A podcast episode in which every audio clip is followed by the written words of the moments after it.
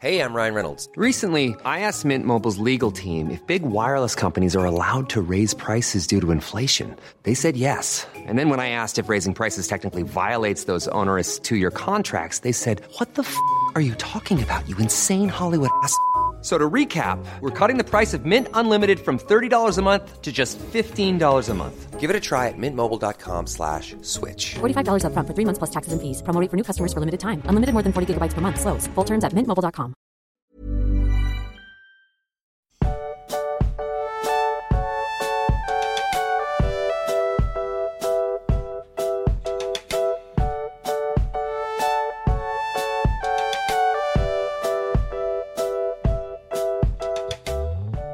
Max, ich würde diese Folge gerne mit einem Zitat eines großen Philosophen, nein, ich möchte Poet, ich möchte Dichter, möchte ich sagen, möchte ich gerne starten ähm, und würde dich einladen, da einfach mal ja, ich zuzuhören. weiß, was jetzt kommt. Ähm, Mhm.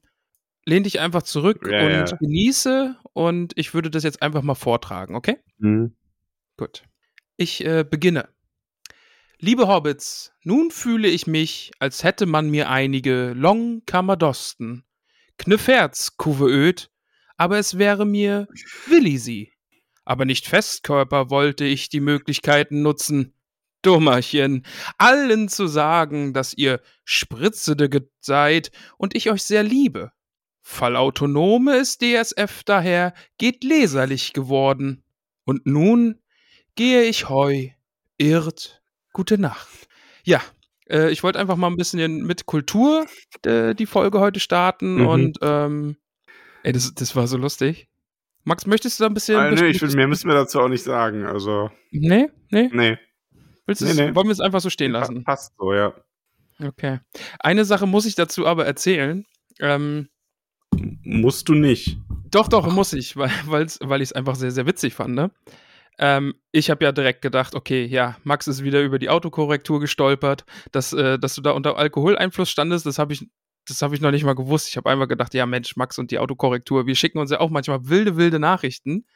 Ähm, aber das Lustige an der Sache war, dass Caramella sagte, boah, du, ich hab's gar nicht hinterfragt. Ich habe gedacht, der spricht halt bayerisch. das war halt einfach super witzig. Ah, ja. Äh, Gerade nur so mit diesem Nun geh ich heu, ja, ehrt gute Nacht, dachte ich, ja, ist halt bayerisch. Also, keine Ahnung. Ich leg Ja. mich nur ins Heu, ne? Ja. Also Ja. sehr, sehr witzig, ja. Da müssen wir aber jetzt auch nicht weiter drüber sprechen. Und ich muss dazu noch sagen, also Longkammer Doston lebt echt äh, in meinem Kopf. Und vor allen Dingen so Eddie Vedder von Pearl Jam mäßig irgendwie dieses Longkammer Doston. So, Eddie, also ja, Leute, äh, Discord, ihr wisst Bescheid, ja, und alle anderen, für euch bleibt es jetzt einfach so ein bisschen, ja, ein, ein kleines Mysterium, ne? Also das ist jetzt Tollkühn Mystery, Longkammer Doston Edition und alle anderen, die es irgendwie mitbekommen haben, schmeißen sich jetzt hoffentlich weg. Ähm, ja, das als wunderbarer Einstieg in diese tolle Folge. Ein bisschen Kultur für alle. Mhm. Ja, ja. Max, wie geht's dir denn? Machen wir doch mal einen Gut. Übergang dahin. Gut, geht's dir gut? Ja, du hast ein ja. wunderschönes äh, T-Shirt an, Mensch. Was ist da denn los? Ja, das habe ich, das habe ich, äh, da habe ich mein Mikro eben in den Weg geräumt. So, Ja. warte, jetzt kann man es, glaube ich, sehen. Also für die, die uns auf YouTube sehen. Ja. Ähm, das ist ein, das ist Elbisch und da steht, äh, You are all welcome here. Also ihr seid alle willkommen und da sind verschiedenfarbige Elben und Menschenohren abgebildet. Ja. Da, da ging es ja durch die äh, sozialen Medien, ne? Also das waren ja unsere Herr Genau. der Ringe-Hobbitze, die das äh, in die Kamera gehalten haben und der gute Sam auch, natürlich. Ähm, ja, sehr, sehr schön. Ich habe gesehen, das ist so ein bisschen auch durchs Discord gegangen, da haben einige zugeschlagen. Und ach, ich trage hier Du so hast auch ein schönes T-Shirt an. Du hast nämlich unser tollkühn Podcast Metal T-Shirt an. Oh, Ach so, ist ja, das als, neu? Als Hoodie-Edition. Ach so, das ist ein Hoodie. Nee, das ist mein Hoodie, ja. Ah, ist das neu? Nee, den, den habe ich schon länger. Okay, aber ein T-Shirt hast du nicht, ne? Nee, ein T-Shirt habe ich nicht davon, nee. Okay. Ich brauche jetzt dann auch mal ein Hoodie. Die sind Ja. bestimmt sehr schön, ne? Wo gibt's denn Och. die? Die gibt's in unserem Spread. Die gibt's in unserem Spreadshop, lieber Max. Da gibt's neue äh, Motive. Ich habe nämlich das aktuelle neue äh, Podcast-Logo auch hochgeladen. Ah, okay. Aber ja, da müssen wir auch noch. Wir müssen jetzt mal, Max, wir müssen jetzt mal unsere To-Do-Liste auch mal ein bisschen abarbeiten. Gerade auch so, was diesen Shop angeht und so. Da wollten wir ja noch mal was anderes machen. und auch äh, Steady wollten wir. Das ist auch so eine Sache irgendwie, was so ein Running Gag, glaube ich, schon ist, hier zu sagen, dass wir Steady nochmal überarbeiten wollen. Ja. Und dann nochmal kurz, liebe Hobbitze, ja, also wenn ihr das jetzt hört, war vielleicht schon der, der Hobbit-Tag. Äh, mit ein bisschen Verspätung werdet ihr auch Post von uns bekommen. Also Ja. wir arbeiten dran. Wie immer sehr, sehr pünktlich, gut vorbereitet, so wie ihr uns kennt. Ja, wie man es gewohnt ist. Ich glaube, man, man möchte es gar nicht mehr anders haben. Nee, ich glaube, die Leute würden sich auch Sorgen machen, wenn irgendwas pünktlich vor der Haustür liegen würde. Stell dir Ja. mal vor. Das wäre schon Also, schlimm. Geht gar nicht. Aber wir arbeiten dran. Wir haben euch nicht vergessen. Küsse auf Nüsse. Wir haben übrigens immer noch, äh, ich nutze die Situation, äh, die Gelegenheit gerade, wir haben noch eine Jacke, die beim Happening vergessen wurde. Wenn jemand seine Jacke vergessen hat und mich noch nicht kontaktiert hat und die noch nicht zurückgehalten hat, weil zwei haben ihre schon bekommen, ähm, bitte, Jackenbesitzer, melde dich. Ja. Hm. Das musste ich kurz aus meiner Herr der Ringe-Tasse trinken, ja. Oh, ich bin heute aber auch so merchig unterwegs. Krass, ne? Nerd. Ja. Wollen wir, wollen wir in die äh, Episode 4 der, der Ja. Rings of Power? Ah, ja, Ja. kritischer Max. Ja, kritischer Max. Möcht, möchtest du schon zusammenfassen, was so, wo die Kritikpunkte heute liegen? Überall. Überall. Oh, Nein, also ich finde, die Folge oder die Serie macht ein paar Sachen, die mir nicht so gut gefallen und ich habe das Gefühl, dass das darauf zurückzuführen ist, dass sie eine bestimmte Folgenzahl voll machen wollten. Mhm. Also ich, ich kann das gerne direkt schon mal vorwegnehmen. Ich finde zum Beispiel, exemplarisch dafür ist die ganze Situation in Moria. Ich mag den Moria, die Moria-Plotline bisher sehr gerne. Ja. Aber ich finde, es ist vom Storytelling, habe ich das Gefühl her, dass wir uns so ein bisschen im Kreis drehen. Weil wir hatten die erste Folge mit Moria, Ausgangssituation, Elrond geht dahin, erwartet seinen Freund, wird quasi abgewiesen von seinem Freund, muss sich das Vertrauen zurückgewinnen und erhält dann quasi was dafür. So, Mhm. in, ne, diese Geschäftsbeziehung. Diese Folge mit Zwergen, Elrond versteht was nicht, geht dahin, merkt dann, er wird wieder abgewiesen, so aber halt auf eine andere Art. Er wird, es ist wieder dieses Misstrauen da, er muss sich quasi wieder durch seine Detektivspielerei beweisen als Freund, indem er dann auch diesen Schwur leistet und kriegt dann wieder quasi eine Belohnung Mhm. in Form, dass es Mithril wird. Und da habe ich das Gefühl, musste das sein oder hätte man vielleicht auch diesen, dieses, also diese ganze Posse um das Mithril, das hätte man halt schon in dem ersten Teil ab, abgeklärt haben können. Schon, So ja. kommt es mir vor. Und da habe ich Ja. dann das Gefühl, dass es ähm, nicht dem Spannungsaufbau dient, sondern es wirkt dann auf mich so, als wäre das gemacht, damit man Screentime bekommt. Also zu dieser Plotline habe ich nachher noch eine richtig steile These. Also ich weiß, die, die hast du bestimmt auch irgendwie schon gelesen und so, aber da kommen wir dann nachher dazu. Ähm, Ähm, Und ja. bei Numenor, finde ich, ist es halt ähnlich. Galadriel Mhm. kommt da an, Galadriel verlangt wütend Dinge, Galadriel wird abgelehnt und quasi eingesperrt. Am Anfang war es ja nicht in einem Kerker, aber es wird ja auch gesagt, du darfst den Palast nicht verlassen. Galadriel haut ab, Galadriel findet irgendwas heraus. So, und wie ging es dann weiter? Galadriel kommt zurück, Galadriel verlangt wütend irgendwas, Galadriel wird abgelehnt, Galadriel wird diesmal richtig eingesperrt, Galadriel entkommt, Galadriel findet wieder was heraus, verlangt dann wütend was, wird wieder Mhm. abgelehnt und sitzt am Ende auf dem Schiff. ja. Ähm, auch da hätte man sich, finde ich, diesen Zwischenschritt einfach sparen können. So Galadriel hätte, nachdem sie die Sachen im Turm herausgefunden hat, direkt zu Miriel gehen können, hätte direkt ähm, diese Konfrontation haben können, die dann mit dem Palantir stattfindet. Also sie hätte quasi direkt in diesen Turm eindringen können. So nach dem Motto, ich bin aus dem Palast getürmt und jetzt äh, komme ich in deinen Turm, stelle dann fest, dass der König irgendwie hier lediert ist, die Szene mit dem Palantir kommt und dann werde ich weggeschickt. Da hätte man sich diese ganze, ich werde wieder eingekerkert Szene gesperrt, äh, erspart. Schon, und ja. natürlich auch diese, also ich fand in der Folge waren auch wieder so ein, zwei Szenen dabei, die so ein bisschen so, was? Warum? Ne? Also auch diese, diese, wie sie dann die vier Wachen überwältigt hat, was man einfach nicht wirklich gesehen hat. Das war so ein, äh, okay, also das sollte jetzt irgendwie zeigen, dass sie Badass ist, aber Mhm. so richtig gezeigt hat's das halt nicht. Ja, kommen wir nachher auch nochmal zu dann, ja. Ja, aber das sind so, also, das sind so die Richtungen, in die die Kritik geht. Und ich habe bei Arondir noch eine große Kritik, was dich wahrscheinlich sehr aufbringen wird, weil ich ja weiß, dass, weil du mir eben schon gesagt hast, du findest alles um Arondir her toll. Ja. Und es geht auch weniger um das Drumherum, sondern ich finde Arondir bisher als Charakter unglaublich flach. Also, weil, Ja, verständliche Kritik, warum, ja, schon. Warum, warum magst du den? Und sag jetzt nicht irgendwas, was er tut, sondern irgendeinen Charakterzug von dem. Da, ja, nee, also der spricht eindeutig nur durch seine Handlungen, weil er hat nicht viel Dialog. Also er wird ja eigentlich jetzt auch in der Folge nur vollgequatscht dann von Adar. Er selbst sagt ja nicht viel, er ist ja sehr benommen. Und ja, es ist nur seine Handlung irgendwie, ich weiß nicht. Also. Ja, aber dann kommen wir da auch noch dazu. Ja, also das, ist, gerne, also das ja. ist so grob das, worum es geht. Ich meine, ich fand immer noch, Mhm. es gab unglaublich tolle Bilder wieder. Es gab Mhm. sehr, sehr schöne Szenen zwischen einzelnen Charakteren. Ähm, also ganz viel Positives auch wieder. Aber ich bin Ja. jetzt schon so an dem Punkt, das habe ich dir ja auch vorher schon gesagt, ich, um mal so mein, mein Fazit so ein bisschen vorwegzunehmen. In der Staffel müssen noch so ein paar richtige Banger-Folgen kommen. Ja, absolut. Also, ja, nee, also zehn Ähm, Folgen sind es, glaube ich, ne?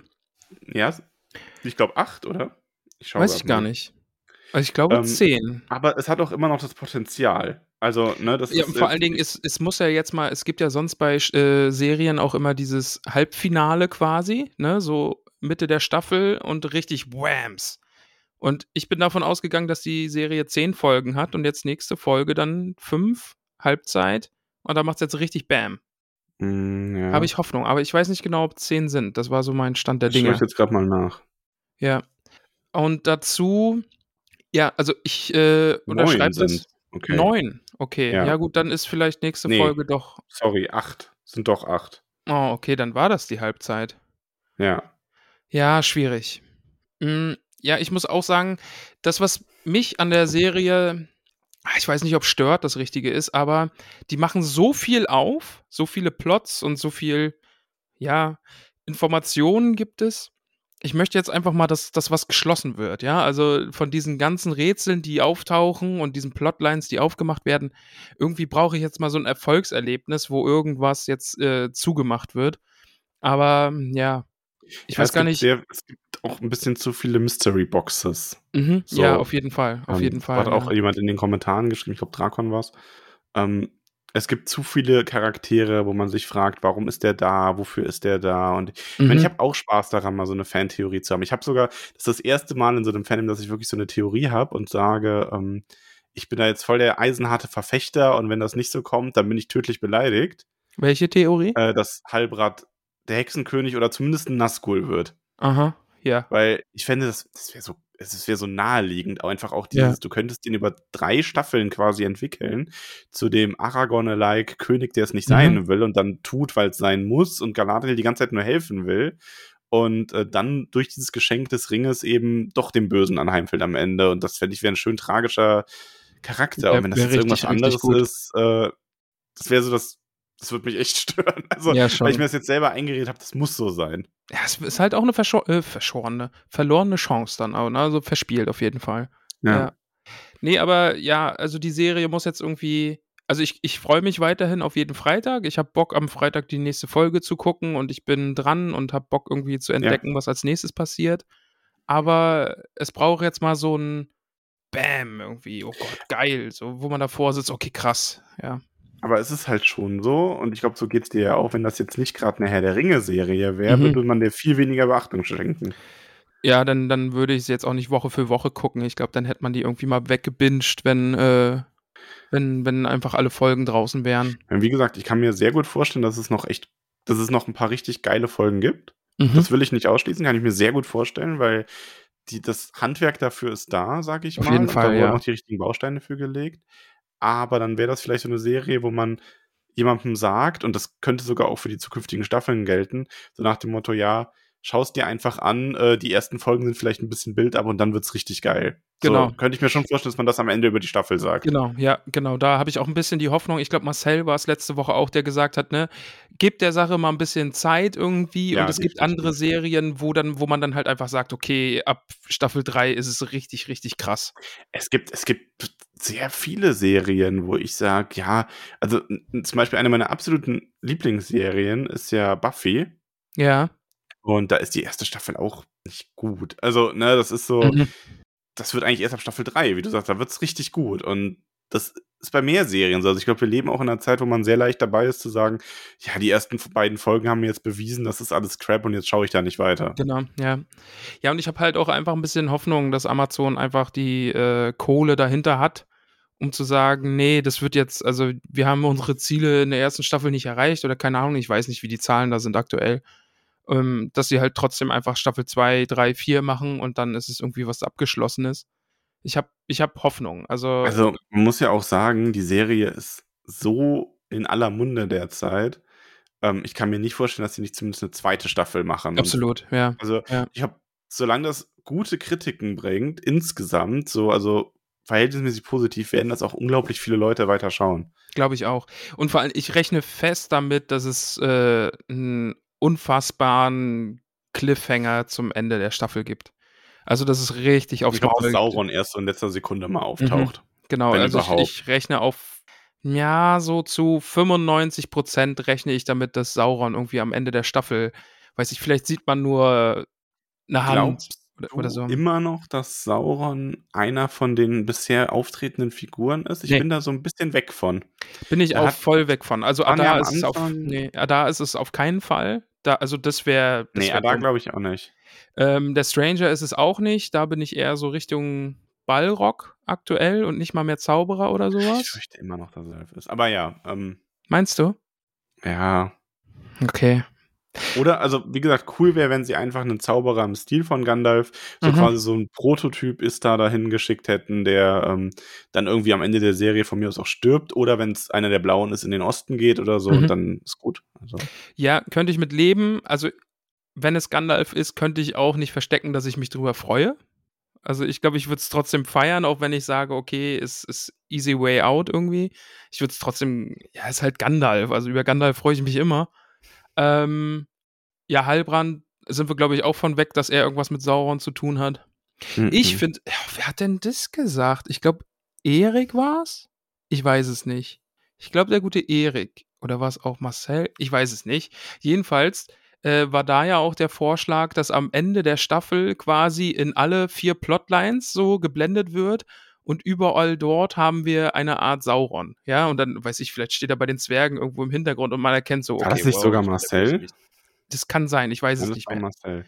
Ähm, ja, aber das finde ich ist irgendwie, weiß ich nicht, da wäre ich, glaube ich, auch nicht so happy mit, weil eigentlich, also ja, Sauron hat sich mal als jemand ausgegeben, den er nicht ist, aber Mhm. das war dann eigentlich auch nicht, er hat nicht die Rolle jemandes angenommen. Er hat sich quasi maskiert und ist als eine Figur aufgetreten, die er nicht ist. So als, er hat sich als Gesandter der Valar ausgegeben, der Bringer der Geschenke. Mhm. Ähm, der hat ja eigentlich nie dieses hier, also zumindest soweit ich weiß, ich habe da gerade nichts im Kopf zu, ähm, dass er gesagt hat, hier, ich nehme jetzt die Rolle von dem und den ein und mach später eine Maskerade. Also, Ja. Aber fände ich cool. Also ich bin vielleicht auch noch bei König Durin. Der ist für mich, also von den aktuellen Figuren, die wir kennen, bin ich bei König Durin irgendwie noch, der ist böse. Also, ja, der ist schon ein bisschen weird. Ich habe auch immer, also es wird ja. ja auch immer noch nichts aufgelöst in die Geschichte, dass es ja eigentlich keine zwei Durins gleichzeitig geben sollte. Aber mhm. gut, das kann natürlich auch sein, vielleicht haben sie die ganze Stammesvatergeschichte auch für die Serie verworfen und es ist einfach eine normale Kann Königslinie. sein, Also, ja. weiß ich jetzt nicht. Äh, muss, man, muss man gucken. Max, wollen wir mal in die Folge starten? Jetzt ja, haben wir mal in die Folge vorweg starten. schon einiges äh, geplaudert. Ich fand den Start, fand ich so, wow, okay. Denn wir sind bei Miriel in Numenor, die im Palast äh, ja Kinder segnet, ne? Als äh, Nachkommen Numenors, die Zukunft Numenors. Und dann Mhm. sehen wir eben, vom Baum fällt so ein einzelnes äh, Blättchen, ein Blütenblättchen und weht äh, Miriel entgegen und sie geht dann an dieses große offene Fenster oder an diesen Ausgang, diese Empore. Mhm. Und dann kommt halt die große Welle. Fand ich, fand ich gut gemacht, sah richtig gut aus. Es sah richtig, richtig geil aus. Ja. Also, wobei es, also Spoiler, ne, aber wir haben das ja schon mal angesprochen, Numenor wird ja untergehen und Ja. das war jetzt so ein Ausblick darauf, aber es ist, ich finde es fast schon ein bisschen schade, dass man uns den jetzt schon so, dass man diesen Ausblick genommen hat, weil, also den schon gegeben hat, weil man dadurch so die, dieses, oh, wie wird das wohl aussehen, wenn das untergeht, schon so ein bisschen fast vorweggenommen hat, aber es Mhm. sah unglaublich gut aus. Also, Also es sieht wirklich, wirklich toll aus. Also, es war dann aber nur ein Traum. genau. Da dachte ich mir auch, was, jetzt kann, was machen die hier? Jetzt geht Numenor einfach unter, ohne jegliches Vorspiel irgendwie und einfach, aber nee, es war ein Traum, es war eine Vision von der Königin. Äh, die hat's in ihr, ja, im, im Schlafen, im, im, im Traume gesehen, dass Numenor untergehen wird. Und Ja. dann sind wir bei den Bürgern auf dem Platze, die da, ich musste ein bisschen an South Park denken. Und took a Jobs. ja, war halt witzig, ne? Also, aber ja. nachvollziehbar irgendwie zu denken, okay, wenn die Elben jetzt hier zurückkommen, wir sind die krassen Handwerker, wir haben hier unsere Gildenabzeichen und dann kommen hier Elben her, die schlafen nicht, die werden nicht müde, die leben ewig, ähm, ja, die werden uns ablösen und dann äh, they took out jobs. Wobei ich aber zu der ganzen ähm, Numenor-Plotline mal sagen muss. Ich meine, und ich versuche ja immer, ich versuche ja so Book-Spoiler so ein bisschen von dir wegzuhalten, Mhm. ja. Aber ähm, kannst du so richtig nachvollziehen? Weil ich finde, es wird nicht gut erklärt, warum in Numenor die Elben so nicht gemocht werden, weil im Grunde die hatten ja seit 100 Jahren keinen Kontakt mehr zu denen. Und man sieht ja dann auch hinterher, dass der König quasi abgesetzt wurde, weil er ein Elbenfreund ist. Wo man sich aber so ein bisschen fragen muss, warum eigentlich? Aber das hinterfrage ich ehrlich gesagt nicht, weil das wurde gut eingeführt. Also als Galadriel da nach Numenor kam, die fanden irgendwie alle doof und haben geguckt, oh Gott, oh Gott. Und dann immer dieses, oh nein, die Elbe ist da, äh, das ist kein gutes Omen, wenn die Elben wieder nach Numenor kommen und so. Also das fand ich eigentlich, also es wurde gut damit umgegangen, weil sie ja auch einfach gleich da in diesem ja gut, es wurde, es wurde gezeigt, dass so. das der Zustand ist, aber es wurde irgendwie nie so richtig erklärt, warum. Also, Vielleicht machen sie damit noch was. Also ja, kann sein, aber ich meine auch, dass du. König zum Beispiel quasi zum Rücktritt zwingst, so mehr oder Mhm. weniger. Das ist ja schon eine mittlere ähm, Revolution. Und da muss man sich doch dann auch fragen, was ist da, also was hat er durch sein Elbenfreund-Dasein gemacht, ähm, dass die Leute so aufgebracht hat? Also, weißt Mhm. du, das ist so ein bisschen dieses, und das ist so ein, das ist so eine, ja, irgendwie Logiklücke für mich, die sich da noch schließen muss, weil ich da sonst echt unbefriedigt bin. Ja, Weil das ist halt immer noch eine Monarchie, ne? Also, und da dann, ich meine, selbst wenn die Adligen da dann irgendwie versucht hätten, den zu verdrängen oder so, aber ja, was wird er denn als Elbenfreund gemacht haben? Ein paar Archive stehen lassen, ein paar Tempel gebaut haben, ein paar Bäume Ja, gepflanzt? aber, aber vielleicht kommt's noch, ne? Also wir sehen Ja, den. König ja auch natürlich noch in der Folge heute. Den hätten sie auch gut und gerne einfach sterben lassen können in seinem Zustand. Aber Ja. vielleicht spielt er halt einfach noch eine Rolle. Ne? Also vielleicht, Ja. vielleicht kommt da noch irgendwas. ja, Ähm, ja. ja, es ist halt auch so eine weitere My- Mystery Box, wie wir schon hatten. Ja, dann sehen wir A. Farazan. Ja, Ja. Den, den bärtigen, den Weihnachtsmann mit seinem Sohn irgendwie, der da über den Markt läuft und Händlern die Hände schüttelt und ja, es ist Ich da dann übrigens, schon. irgendwer hat im Discord gesagt, der würde so, so verkommen, also so verwildert aussehen. Ich finde ihn Ja, voll edel. Gar nicht. Also der hat halt einen Bart und lange Haare, Ja, ja, aber die, die sind ja super gepflegt. Also ich meine, so, so, solche Haare so gepflegt zu halten, das ist eigentlich ein Anzeichen dafür, dass der sich sehr oft äh, pflegt, als umgekehrt. Also ich finde ihn auch, also der ist schon fancy. Ja, man sieht also, ich finde, man sieht hier schon so ein bisschen seinen, also bei dem, finde ich, wird mal ein bisschen was von seinem Charakter gezeigt. Mhm. Der ähm, scheint, der ist Politiker durch und durch. Ja. Und der, der wird ganz offensichtlich, wird der noch gefährlich. Also ich hab, ich hab da Vibes, ich sag, das ist kein guter. Ne? Ja, wer weiß, wer weiß, wer weiß. Ne? Möglich. Aber ja, der, der, ähm, ja, wie so ein guter Politiker, ne, sagt dem Volke, du, ihr habt hier nichts zu befürchten und außerdem, ich stehe doch auf eurer Seite und solange ihr mich habt, äh, kann euch überhaupt nichts passieren und außerdem, hier ist Wein, trinket Wein. Außerdem hier ist Wein, ja. Ja, und dann sind irgendwie erstmal alle ganz happy und finden Pharason eigentlich ganz gut. Da wurden wir übrigens gefragt, ähm, wie wir das finden, dass dieses Verhältnis von ihm und Miriel ja doch ein anderes zu sein scheint als im Buch, wo die nicht so kooperativ miteinander umgegangen sind.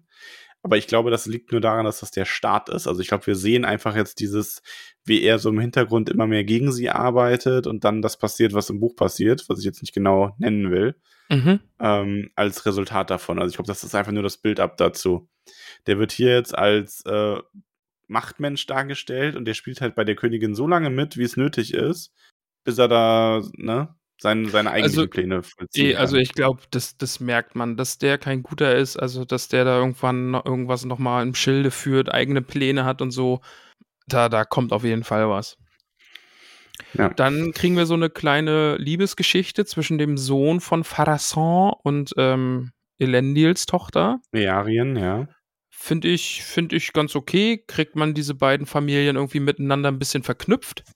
Und vor allem, ich finde, die haben jetzt wenigstens so ein bisschen ein Bild ab. Die lernen sich kennen, Mhm. die finden sich irgendwie süß. Das ist nämlich was, was mich bei Arondir und seinem, äh, seiner Bronwyn total stört. Dass wir da überhaupt nicht wissen, warum mögen die sich eigentlich. Aber ja, die haben, also Arondir ist halt lang in dieser Gegend und besucht immer wieder dieses Dorf und dann sieht er die Bronwyn und die Bronwyn ist offensichtlich schön und eine nette und sie hilft ihm und schenkt ihm Samen. Äh, Entschuldigung.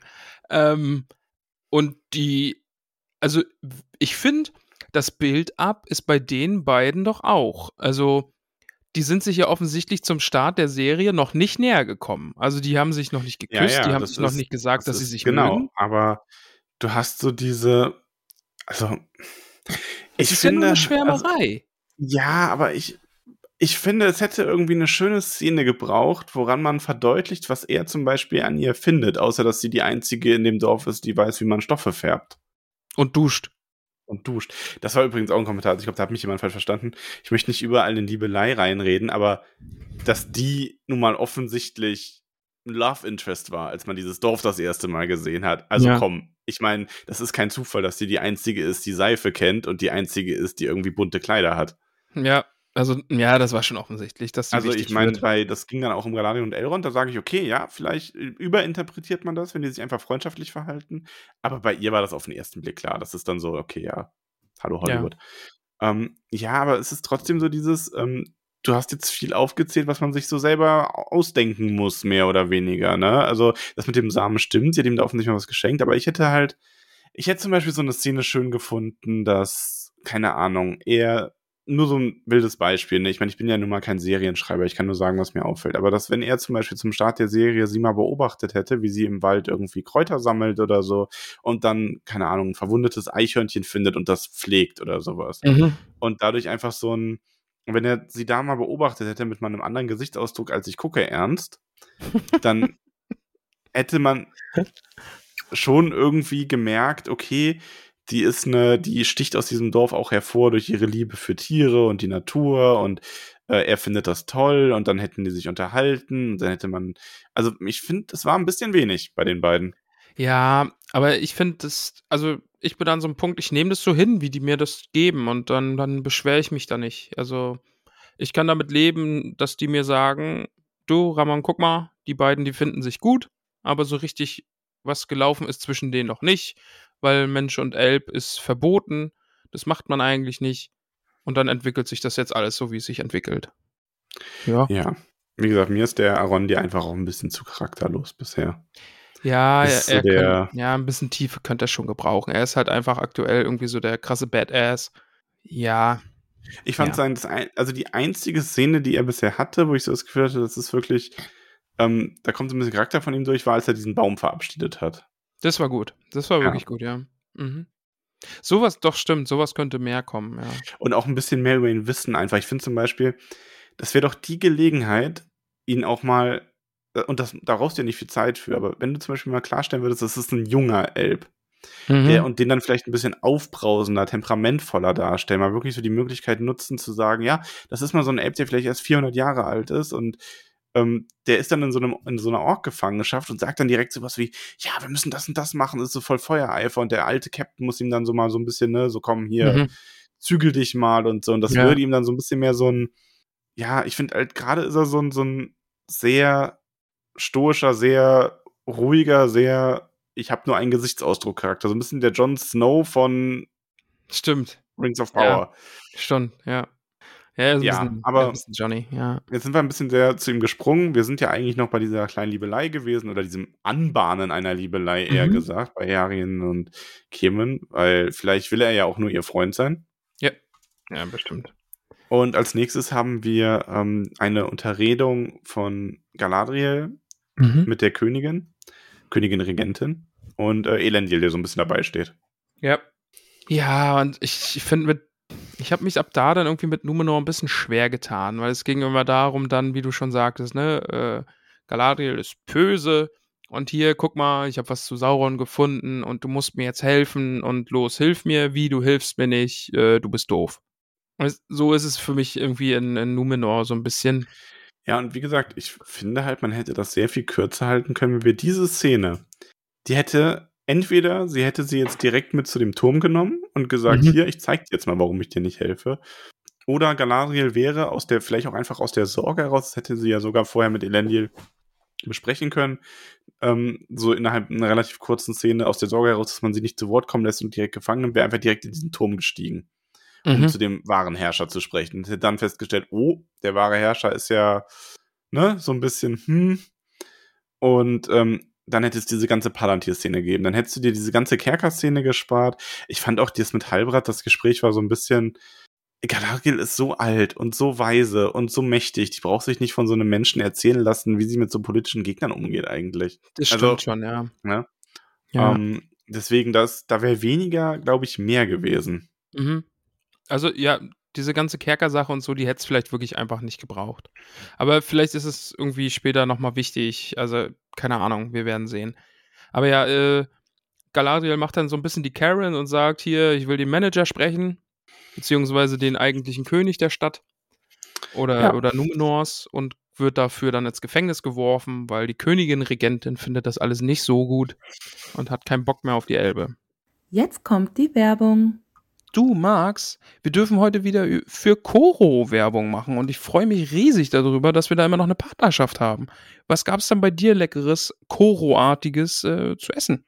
Also, ich durfte mir wieder ein paar Sachen bestellen und ich muss zugeben, ich habe mir auch einfach wieder Sachen bestellt, die ich bei der ersten Bestellung schon hatte, weil es großartig war. Also Ja. zum Beispiel den Räuchertofu. Ich bin ja generell ein Tofu-Fan und auch dieses Mal wieder Räuchertofu bestellt, weil der echt, echt richtig, richtig lecker ist und viel besser als der Supermarkt-Tofu. Und ich dachte, ich gönne mir dieses Mal auch was für die Seele und habe mir Hafer-Doppelkekse mit Erdnussbutterfüllung bestellt. Uh, okay, die klingen gut. Äh, die sind auch unfassbar gut. also die sind eigentlich viel zu gut. Vor allem, ich liebe ja Sachen mit Erdnussbutter. Also ich liebe Erdnussbutter. Aber ich habe oft bei Artikeln, wo Erdnussbutter mit drin ist, da ist die Erdnussbutter irgendwie hart und nicht so richtig schmackig und da ist die irgendwie einfach nur so mit reingepresst. Aber die Koro Erdnussbutter äh, gefüllten Doppelkekse, die sind, die sind einfach richtig geil. Und ähm, absolut einer meiner neuen Favoriten. Und ich habe es dir äh, gleich getan und habe mal äh, die schokoladenüberzogenen Brezeln gekauft. Sag mir, dass du sie magst. Die sind unglaublich Oh, großartig. die sind gut, oder? Oh. Ja, nein, die sind wirklich, also die sind äh, Oh, absolut ja, fantastisch. Mhm, mag Ganz, ich auch sehr, sehr. große Empfehlung von mir. Generell alles bei Koro, was mit Nüssen ist. Ich finde, man schmeckt einfach die Nussqualität raus. Ich mag auch das Erdnussmus sehr, sehr gerne. Das ist auch nicht alles so mega überzuckert, wie man es oft bekommt. Also richtig lecker, richtig gut. Und ich bin neidisch darauf, dass du dir das nächste Mal wieder was bestellen darfst, obwohl ich noch ein bisschen was da habe. Oh, Ja, ich freue mich sehr drauf, auf die nächste Bestellung. Und falls ihr euch was bestellen wollt, könnt ihr das tun. Und ihr könnt sogar mit dem Code Tollkühn, alles groß mit UE, 5% bei eurem Einkauf sparen. Großartig ist das. Und ihr unterstützt uns damit und zeigt, äh, dass alle Hobbits Koro lieben. Und ja, bestellt euch was Schönes bei korodrogerie.de. Und dann gibt's auch einen Kuss auf die Koronuss. Viel Spaß mit den Koro-Sachen. Werbung Ende. Ja. Aber ich finde, also die Tatsache, dass Galadriel neben Halbrand im Gefängnis sitzt, ist, ist witzig. Also das mag ich. Ähm, Mhm. Aber sonst. Dann Schnitt zu Isildur, dem Guten, der schon wieder eine Stimme von der Küste hört und zu ihr will. Ja. Welche Küste ist das dann? Ist es Mittelerde? Weil glaub- viel anderes glaub gibt's ja.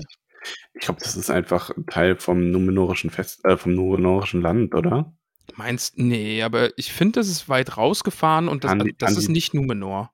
Das ist so eine Kadettenschule, oder? Also die werden doch nicht dann nur mit lauter Kadetten den Weg bis nach Mittelerde fahren, oder? Also ja, kann aber schon sein. Das ist ein bisschen weiter weg, ne?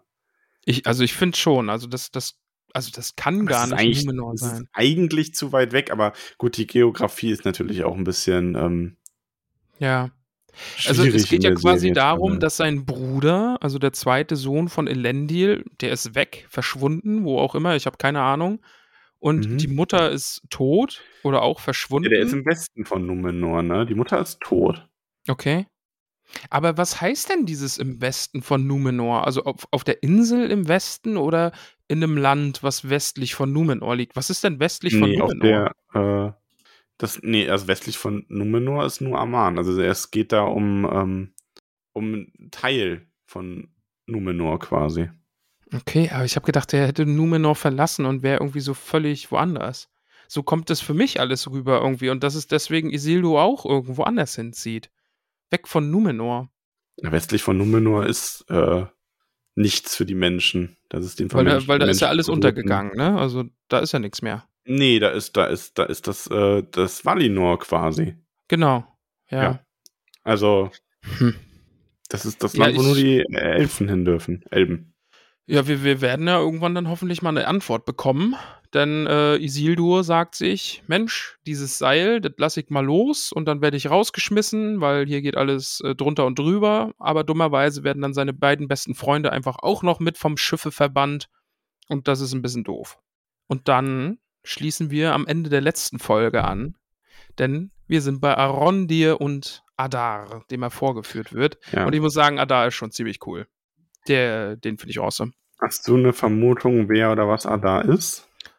Ähm, ich habe Theorien gehört, dass dieses Schwert irgendein Schwert ist, was auch in der Geschichte vorkommt und dass es einen Mhm. Dude gibt, dem das Schwert zerbrochen ist und dass er das vielleicht sein könnte oder keine Ahnung. Also ich habe Nein, keinen also- Plan.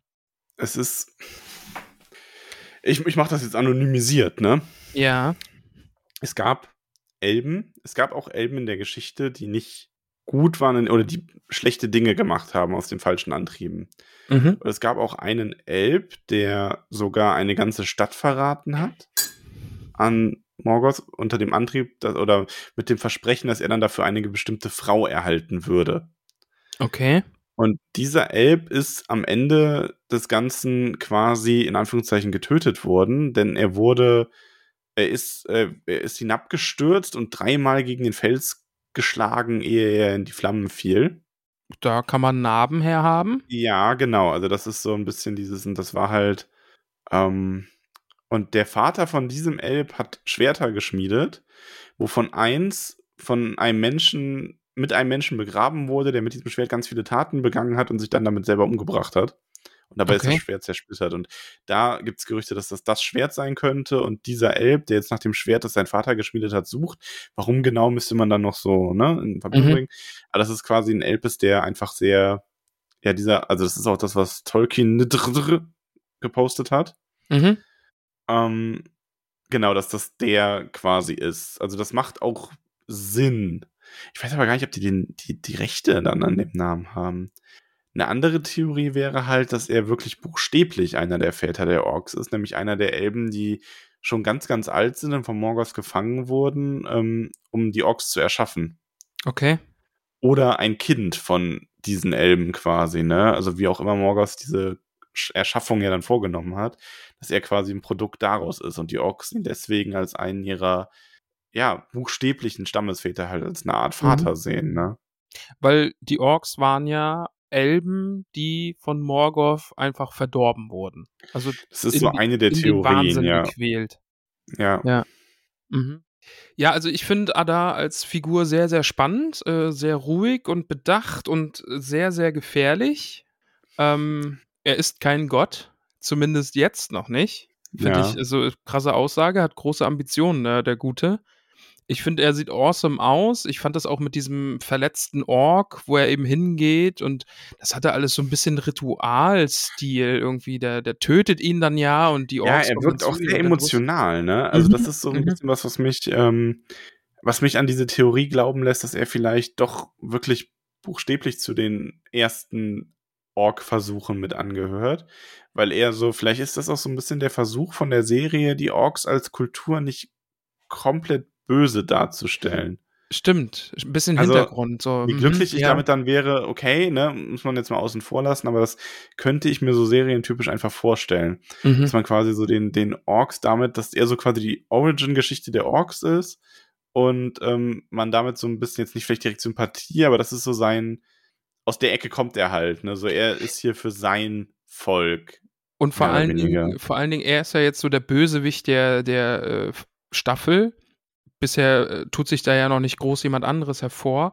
Und es ist ja auch modern, dem Bösewicht einfach auch einen Hintergrund zu geben, von wegen, hier, ich bin nicht Grund auf böse, sondern ich habe eigentlich Genau. in meinen Augen gute Absichten, aber tue halt Böses aus deinem Blickwinkel so, ne? Ja. Und, und das spricht halt dafür, wie er mit den Orks umgeht und er ist ihr Vater und solche Sachen. Also das, das gibt ihm auf jeden Fall Tiefe und ich mag das. Also, ja. Ähm, bei Arondir hast du mir jetzt so ein bisschen das, das Glas zerbrechen lassen, ja, weil ja, der sitzt halt die ganze Zeit da rum und, und guckt so ein bisschen Frodo-Face-mäßig und ist benommen und fragt ihn, ah ja, wer bist du und was soll das hier alles? Und Also ich finde den Schauspieler cool und ich finde die Moves, die er macht, cool. Ne? Er Mhm. braucht nur mehr Charakter. stimmt, der, der braucht mal was, ja, auf jeden Fall. Der muss mal mehr als drei Sätze am Stück äh, reden können. Das wäre gut. und das was einstehen gut. können. Man muss ein bisschen Hintergrund von dem haben. Und was für Adar eben auch noch spricht, ist eben, er sagt, du, Arondir, die hat man Lügen erzählt. Das Ganze, was hier läuft, du, du, du glaubst, du kämpfst für das Gute, du stehst auf der richtigen Seite, aber dich hat man belogen. Adar will eine neue Welt erschaffen und dann eben diese Sache mit diesem, er ist kein Gott, äh, zumindest noch nicht, finde ich, also finde ich awesome. Ähm, und ja, er, er lässt Arondir gehen, er verschont ihn, weil er den Menschen, die jetzt in diesem Elbenturm sich eingebunkert haben, eine Nachricht überbringen soll, die wir dann am Ende der Folge erfahren. Dann Schnitt zum guten Theo. Theo. Ja. Ähm, der will Essen besorgen, denn offensichtlich hungern da alle, die Vorräte gehen zur Neige, es gibt nicht genug, das ganze Wild ist aus der Umgebung verschwunden, die Jäger können nichts mehr erlegen, weil die Orks sind einfach da und alles macht sich auf die Flucht und eben auch die Tiere. Allen Und- ist kalt, alle sind dick angezogen, also zumindest äh, weitestgehend. Bis Ja. auf Bronwyn. Bronwyn. nein, nein, so Ja. war es nicht. So dick waren Und- die nicht angezogen. Aber ja. Genau, er will dann zurück ins Heimatdorf, um da Essen zu besorgen, aber Bronwyn sagt, nee, mach das mal nicht, das ist viel zu gefährlich, lass den Scheiß. Aber vor allem ist dir auch aufgefallen, ähm, der legt dir da ja irgendwie fünf Kartoffeln hin und sie fragt, wo ist der Rest? Und er sagt, das ist der Rest. Und sie sagt, ja, dann müssen wir die Rationen kürzen. Ich denke mir so, kommst du trotzdem nicht weit? Nee, kommt man nicht so weit, ja. Das ist auch Kartoffeln später, als, ja. dem, als der andere da mit dem Karren da reinfährt, ne? Und dann so, so ja, es ist genug für alle da. Und ich denke mir so, ja, Nee. aber halt auch nur für fünf Minuten, ne? Ja, die greifen alle zu, und dann ist der Karren leer. Ja. Ja, wild, ja. Lass uns Ja, doch mal über, lass uns mal über Bronwyn und Theo sprechen. Ja. Ich glaube nicht, dass sie seine Mutter ist. Ja, kann gut sein. Ich glaube, da kommt noch was. Ich fand die Theorie ganz spannend, die uns gepostet wurde, ähm, dass äh, Waldreck Ja? äh, Theos Opa ist Ah ja, das hatte ich auch gelesen. und o äh, Theo der Sohn von Halbrand. mhm. Fand ich ganz Oh, spannend. Das, das wäre schon cool. Ähm, weil sowas kann ja leicht passieren. Und sie, ja, also entweder, also dann könnte sie auch wirklich nicht seine Mutter sein, aber es kann schon sehr gut sein, dass sie nur seine Adoptivmutter ist, Mhm. quasi. Ja, ja. Ich meine, sie Dass da verhält sich zwar schon wie eine Mutter, sie verbietet ihm ja sehr energisch, da irgendwie nach Essen zu suchen. Ja. Wo ich mir denke, wenn Und- der Vorschlag vielleicht von irgendeinem anderen gekommen wäre, hätte sie da vielleicht sogar zugestimmt. Und vor allen Dingen Waldreck und so und, und Heilbrand, man, man kann das ja auch abkaufen, weil die sind ja untergetaucht. Die wollen ja nichts mehr damit zu tun haben und nicht erkannt werden, dass sie eben Teil dieser Blutlinie sind, die sich Morgoth unterworfen hat. Ja. Ne? Also von daher kann man da schon mal als äh, gammeliger Tavernenbesitzer äh, enden. Ja. Ich habe übrigens auch jetzt auch mal darauf geachtet, seitdem wir das gesagt haben, man sieht wirklich nie ihre Ohrspitzen, ne? Es, Aber ich glaube immer ja. noch, dass das einfach nur Kostümdesign ist. ja, Ähm, kann sein, ja. weil das wäre irgendwie so, hm, Ist auch ein bisschen sneaky, sneaky. Schauen wir mal. Aber ja, die beiden, Theo und sein, sein Kumpel, sein super-duper-Freund, beschließen: Mensch, es ist ja Tag, da kommen die Orks nicht raus, also gehen wir doch schnell runter ins Dorf. Man sieht sie dann schon schwer bepackt mit der, mit der Sackkarre der Macht äh, die Sachen aus, der, aus dem Dorf schleppen und Theo denkt sich: Guck mal, hier ist das Gasthaus, ich gehe da mal noch ganz schnell rein, da gibt es bestimmt noch was zu essen. Äh, das nehmen wir auch noch mit an mhm. sich eine noble Vorstellung, aber wenn man drüber nachdenkt, ist es halt dieses Horrorfilmmäßige, ja, komm, ja, wir teilen uns auf, dann sind wir schneller, irgendwie so, ja. Und es kommt natürlich, wie es kommen muss. Der gute Theo äh, ist in der Taverne und, und sammelt da das letzte Essen ein und wird dann von einem Ork überwältigt oder gestellt. Und äh, Theo zieht zu seiner Verteidigung eben dieses abgebrochene Schwert und der Ork ist völlig überrascht. Oh Gott, Mensch, wo hast du dieses Schwert her? Und gib es mir. Und ja, offenbar. Ja, genau, er ist da auch ziemlich geil drauf. Also, Ja. es ist jetzt die er scheint das irgendwie zu erkennen. Das ist für ihn nicht einfach nur irgend 'ne Elbenzauberei, sondern das ist was anderes. Mhm. Ja, und, äh, dann hat er ihn gefunden und in dem Moment geht glücklicherweise auch äh, wird die Sonne verdunkelt von den Mhm. Wolken Ja. und, äh, Theo muss sich draußen verstecken im Brunnen. Ich also, es passiert ja auch noch, dass Theo sich diese Klinge also, ich weiß nicht, ob er's selbst gemacht hat oder ob die Klinge So, sich ihm in den Arm es rammt. Ne, ich glaube, das hat er selbst gemacht, weil er hat das, glaube ich, schon gerafft, dass, ähm dass, äh, er das dass er das sein Blut da die Klinge irgendwie so wachsen Okay, lässt und das mhm. hat er jetzt, glaube ich, dann schon absichtlich gemacht, um den zu bekämpfen. Genau, also, er haut sich dann diese diese Spitzen der der der Klinge am Griff haut er sich in den Unterarm und das Schwert wächst halt wieder und Da ist dann einfach die Ja. Frage, passiert das wegen Königsblut? Passiert das allgemein wegen Blut? Mhm. Ähm, Werden wir aber noch es hat herausfinden, ja. denke ich. Ja. Ja, ja. Aber ja, wie du sagst, die Sonne ist dann grad am Untergehen, beziehungsweise von Wolken verdeckt und Theo versteckt sich im Brunnen vor den Orks und dann bleibt er da einfach erst mal. Ja. Oh, das habe ich voll gähnen müssen, von die Kamera gegähnt, weil ich vergessen habe, dass ich auf Video bin. Schade, schade. So, Ah, Max, Entschuldigung. jetzt jetzt geht's zu Elrond und wir sehen 'nen Blick auf den bereits angefangenen, ein bisschen erbauten Turm und da werfe ich's einfach mal in den Raum, gibt es verschiedene Zeitlinien? Weil so schnell können die doch keinen Turm bauen. Also, das wäre jetzt meine Idee, dass diese Ja. Elrond-Sache in 'ner anderen Zeitlinie spielt. Und das so 'n kleiner Hinweis darauf ist, weil haben die jetzt in wenigen Tagen sind Zwerge so krasse Baumeister, dass die in wenigen Tagen oder ich weiß nicht, ja klar, weil das, was bei. Theo passiert, das geht ja und auch auf Numenor, das kann ja keine Wochen sein. Es sind ja keine Wochen und Monate, ja. Auch bei Galadriel und so, das das spielt ja alles innerhalb von Tagen. Filmfehler? Weiß ich nicht. Oder halt wirklich Absicht, dass diese ganze Elrond und Moria-Zeitlinie doch was anderes ist und und anders liegt als das, was sonst passiert. Vielleicht dann sogar auch, ähm, die Haarfüßer in in 'nem anderen Ja die anderen sind ja auch völlig losgelöst, ne? Also Obwohl natürlich der Meteormann Meteor war zeitgleich, ja, Ja, stimmt. Den haben ja. alle gesehen, oder? War da jemand in der Szene Ja, nicht und Gil? Galad hat ja auch, als der Meteor kam hat sich ja auch das Blatt verfärbt und so. Ich ich würd weiß es fast nicht. ich vermute eher, dass es 'n Filmfehler ist. Oder so was wie, ähm, man kann ja sagen, äh, Galadriel vielleicht kommt irgendwann noch der Punkt, wo alle quasi ihren paar Wochen Skip gemacht haben. Mhm. Ja. Ja, vielleicht, ah, die Überfahrt jetzt nach Mittelerde oder ich weiß es nicht. Ich ich habe keine Ahnung, aber es ist merkwürdig, dass der Turm schon so weit vorangeschritten ist. Also, dass sie diesen diese Schmiede schon so weit gebaut haben. Mit der Hilfe der Zwerge zwar, aber ja. Elrons Vater wird sehr oft erwähnt in der Folge. Das fand ich sehr, sehr Mhm. schön. Mhm. Da gab's Ja. auch die Frage an dich, ob du das eigentlich so aufm Schirm hattest, Ne, dass sein also Vater ich der Stern ist. Ne, aber das ergibt natürlich Sinn, weil ich weiß, dass es im Herr der Ringe auf jeden Fall irgendwo erwähnt wird, dass es da diesen Stern am Himmel gibt. Ja, das ist ja das Ich Sternenlicht auch, also Ja. in der Fiole. Ja. Äh, kriege ich nicht mehr zusammen, aber es es sind aber auch so Sachen, die gesagt werden, damit kann ich voll leben.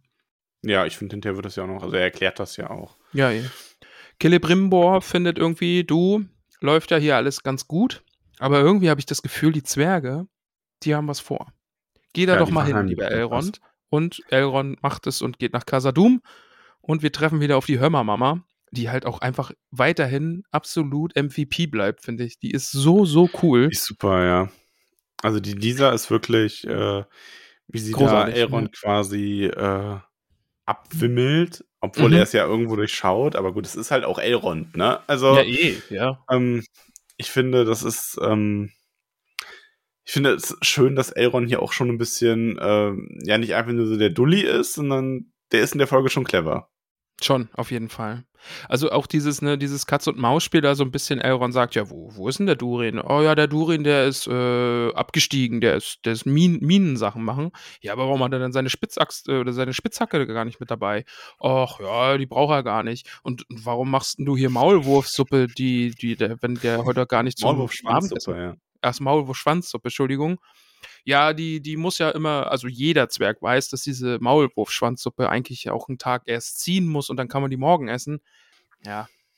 Und auch Fand wie ich sie fand ich sehr, sehr schön. wie sie Elrond so sagt: „Ja, hier so 'n Grünschnabel wie du braucht da 2 Tage für, aber Genau, Durin schafft das ja. in 'n paar Mhm. Stunden.“ Ja.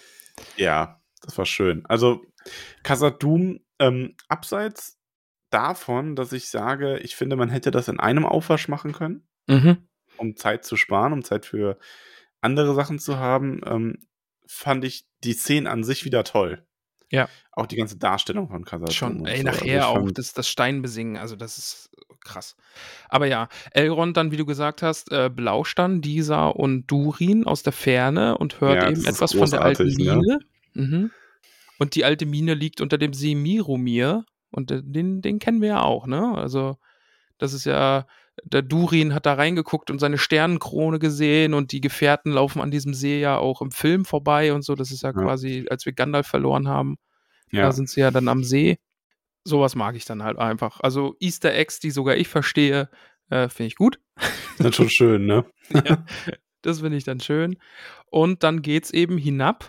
Das fand ich dann wieder so ein bisschen, hm, okay, Elrond tastet irgendwie so den Stein ab und denkt sich, okay, hier ist eine, eine versteckte Tür. Und dann zitiert er eben diesen Kinderreim, den er bei dieser von den, von den beiden Kindern gehört hat. Und dann öffnet sich da auch diese Geheimtür in den Berg weiter hinein. Ja, okay. Ja, das fand ich aber nicht so schlimm. Also, das war für mich so ein bisschen so, so, das hat für mich so ein bisschen diesen Zwergentüren-Flavor gehabt. Ja, äh, ja, okay, das stimmt natürlich, ja. Und außerdem muss man immer im Hinterkopf behalten, es ist halt fucking Elrond, also von Ja. daher. Also der ist halt einfach klug. Also klar, natürlich kann man jetzt, äh, vielleicht wäre es sogar noch, noch ein Ticken cooler gewesen, wenn er erst ein paar andere Sachen probiert hätte und sich dann gedacht hätte, Moment, die Kinder sagen doch die ganze Zeit diesen Reim, vielleicht, ne, hat die, Ja, hängt Oder gerade bei ja, da hätte man so ein bisschen Anlehnung an Gandalf vor Moria machen können, so, ne? so, Also so Gandalf vielleicht sogar mit so einem, so erst so ganz konzentriert, sagt ein paar Sachen und ja, dann irgendwann, dann fängt er irgendwann an zu lächeln, ne, und sagt dann das, was die Kinder Mhm. gesagt haben und dann geht's Ja, auch. das, das wäre natürlich auch cool gewesen. Äh, dann haben wir eine recht intensive Szene dann zwischen Durin und Elrond.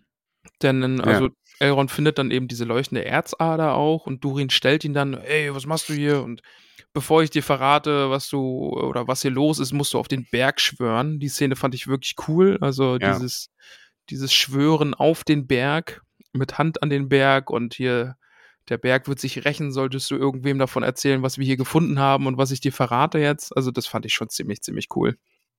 Äh, Und da es ist geht's dann, halt wirklich auch um die dieses, Väter dann, ähm, ne? Achso. Ich finde es halt echt schade und es wird mir, wenn man so die Szene bespricht, noch deutlicher, dass ich wirklich ähm, sagen muss, ähm, es wäre halt in, im Anschluss an die erste Folge, er hätte gar nicht erst nach Erion zurückkehren müssen. Die hätten sagen können, ja, wir handeln jetzt, bleib doch noch ein, zwei Tage, um dich auszuruhen und dann reise wieder zurück. Und dann hätte er das so herausgefunden und dann wäre auch diese brüchige Freundschaft nochmal so ein bisschen auf die Probe gestellt worden und sich dann aber endgültig gefestigt. Das wäre Mhm. so, es hätte halt echt gereicht und das hätte man vielleicht auch wirklich in einer Folge unterbringen können. Ja, es sind Aber halt ist schwierige dieses- Entscheidungen, wie du sagst, ne? Eben dieses, warum musste Galadriel ja. nochmal in den, in den Kerker und warum musste Elrond hier nochmal nach Hause fahren und dann wiederkommen und so. Ist halt so. Seien wir auch mal ehrlich, es ist wahrscheinlich auch einfach viele Entscheidungen, weil die halt acht Folgen voll kriegen mussten. Ja, klar. Also, ne, es ist, so Sachen werden ja nie unter einem rein kreativen Gesichtspunkt geschlossen. eh klar, ja. Mhm. Und du kannst dann so Sachen füllen mit auf eine gute Art und eher so, dass ich mir denke, meh, und das war jetzt halt eher so meh. Mhm. So, das nur dazu noch. Aber ja, sie, sie schwören dann eben darauf, Mensch, hier auf den Berg. Und dann äh, offenbart Durin eben, dass sie Mithril gefunden haben, beziehungsweise ein neues, wunderbares Erz, aus dem man großartige Waffen und Rüstungen schmieden wird. Und er schenkt dann sogar Elrond dieses kleine Stück Erz und Elrond denkt sich dann, hm, man könnte es Mithril nennen. Ja, fa fand ich schon ziemlich cool. Vor allen Dingen Ja. mit dem Gedanken daran, dass das einfach eine Rolle spielt und bekannt ist und mag ich, mag ich. Ja, und der darf das dann sogar behalten. Ja, genau. Bekommt dann sogar sein, sein Geschenk. Dann eine ganz äh, kurze Szene zwischen äh, Elendil-Tochter und Kanzlersohn. Die Namen habe ich leider echt nicht drauf. Äh, Kemen heißt der, glaube ich. Kemen, ja. Ja, und die sind so ein bisschen flirty-flirty hier. Ich kann dir ja helfen und wenn du nachher Ja, aber was essen gehst. Also der Stollen stürzt ja ein, ne? Das sollte man nicht Ach so, vergessen. stimmt, das ist da ja auch noch. El, äh, äh, ach ja, Mensch. Natürlich, der Stollen stürzt ein und äh, Elrond hält Durin auf. Äh, Durin läuft nicht da hinein, um äh, blind in sein Verderben zu rennen, um die Zwerge zu retten, die da verschüttet wurden. Genau, das ist ja noch ganz wichtig. Natürlich. Ja. Elrond hält Durin auf, dass er da nicht reinläuft. Und dann kommt diese kurze Szene, flirty, flirty, wir gehen nachher was essen. Ja. Und dann sind wir wieder bei Galadriel im Knast. Und Halbrad, ja. Ja. Und äh, ja, der Herr Kanzler kommt dazu und sagt, ja, wir, wir schaffen dich jetzt weg. Du wirst jetzt die Stadt verlassen. Ja, also Halbrad hat ja erst so dieses, dass er ihr so ein bisschen Tipps gibt quasi. Ach was so, ich ja, so, stimmt. Ja, mhm. Ich finde ich halt schwierig, weil da bin ich wieder an meinem, an meinem Lieblingsaufhänger. Wenn die eine junge, unerfahrene Elbin wäre, die vielleicht, also jung, ne, in Anführungszeichen, die aber hauptsächlich für den Krieg gelebt hat oder so, dann ja. fände ich das halt viel glaubwürdiger, als wenn der Galadriel da irgendwas erklären müsste.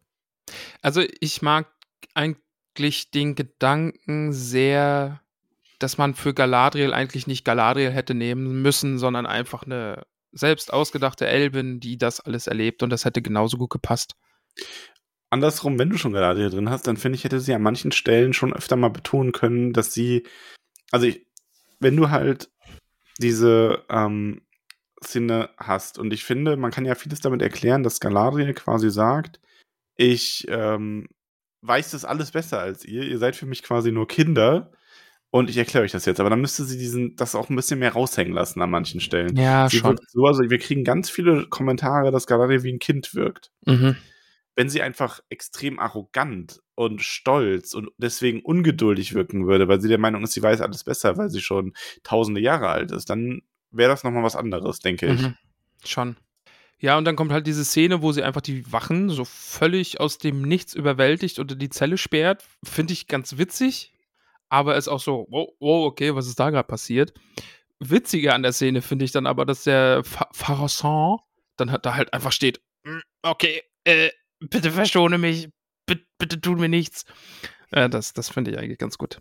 Ja, und äh, gerade war sie noch eingesperrt, dann ist sie wieder frei. Ja, aber die Szene, ich habe mir die wirklich dann nochmal angesehen, die ist komisch choreografiert.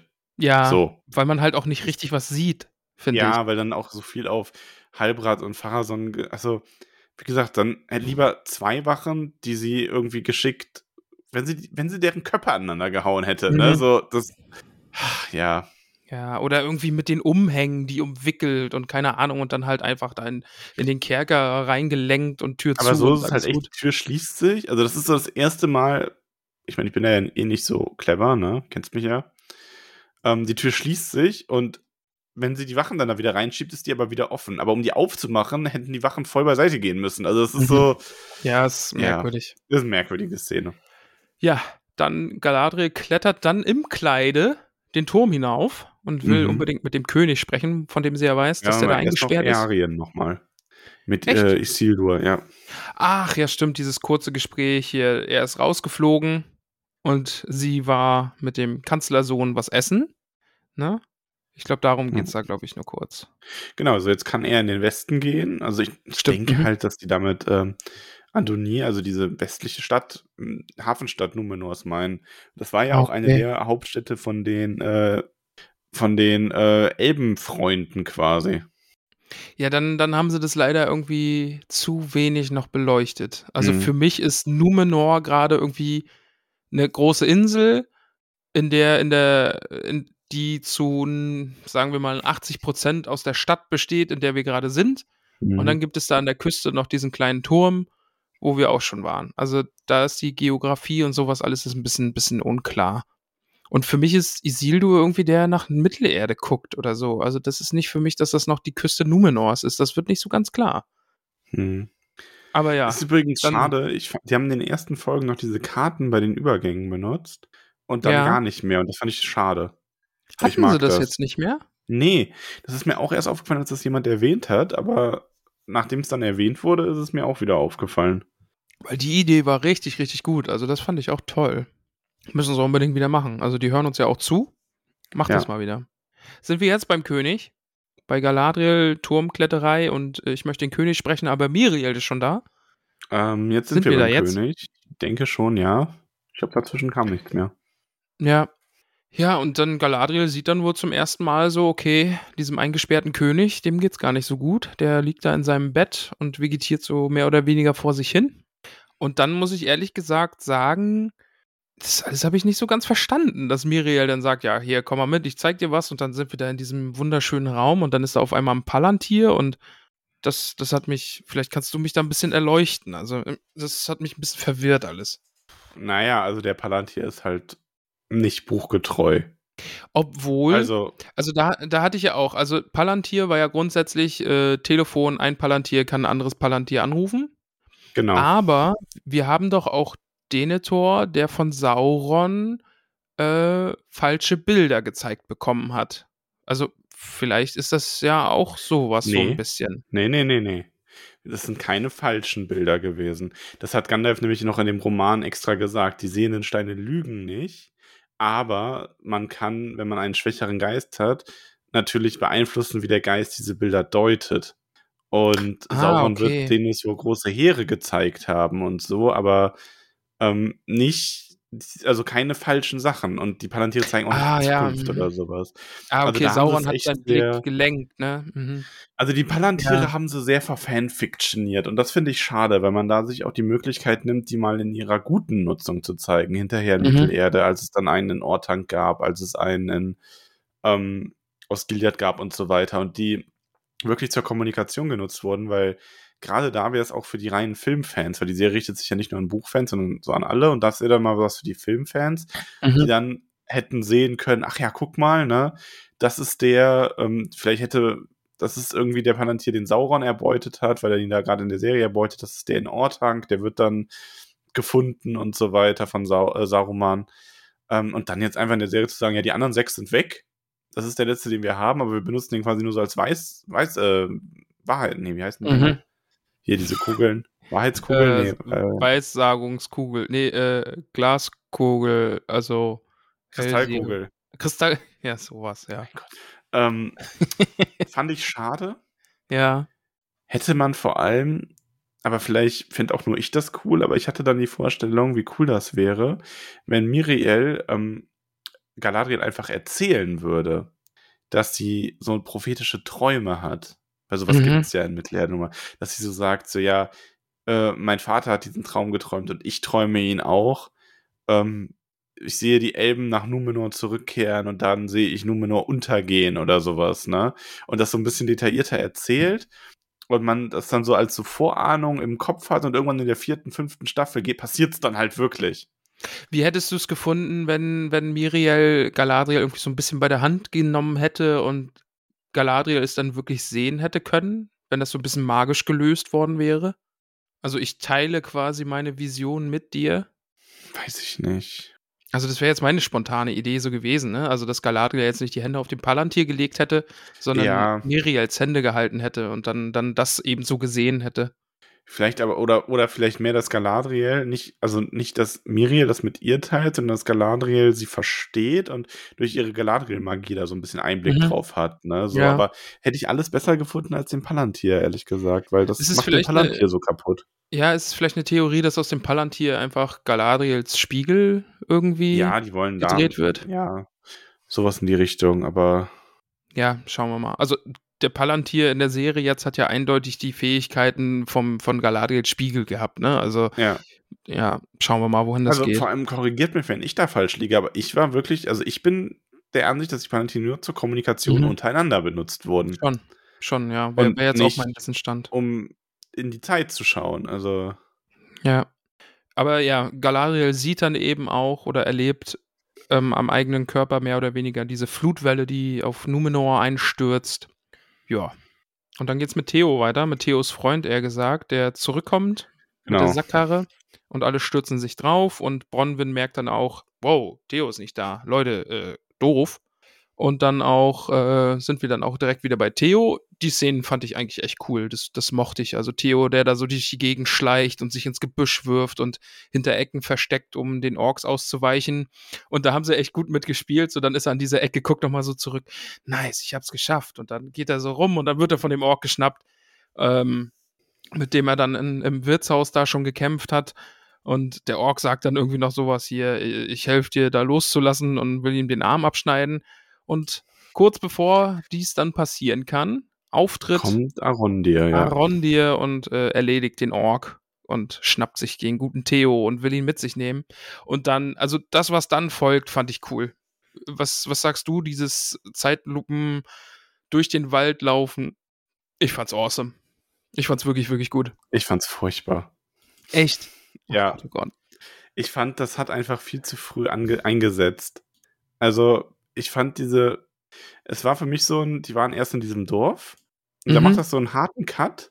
Dann sind sie in diesem Wald. Ähm, also, ich weiß, dass der direkt an dem Dorf liegt, aber äh, ich fand, das wirkte irgendwie nicht, nicht so richtig organisch, sondern so, ja, wir haben jetzt die Szene gezeigt, jetzt wollen wir die nächste zeigen. Und das ging für mich viel zu früh in die Zeitlupe. Ja, da- das kann man Also, schon dieser, kritisieren, ja. dieser ganze Teil mit ähm, der Zeitlupe und dem Gesang dann im Hintergrund war für mich viel zu lang.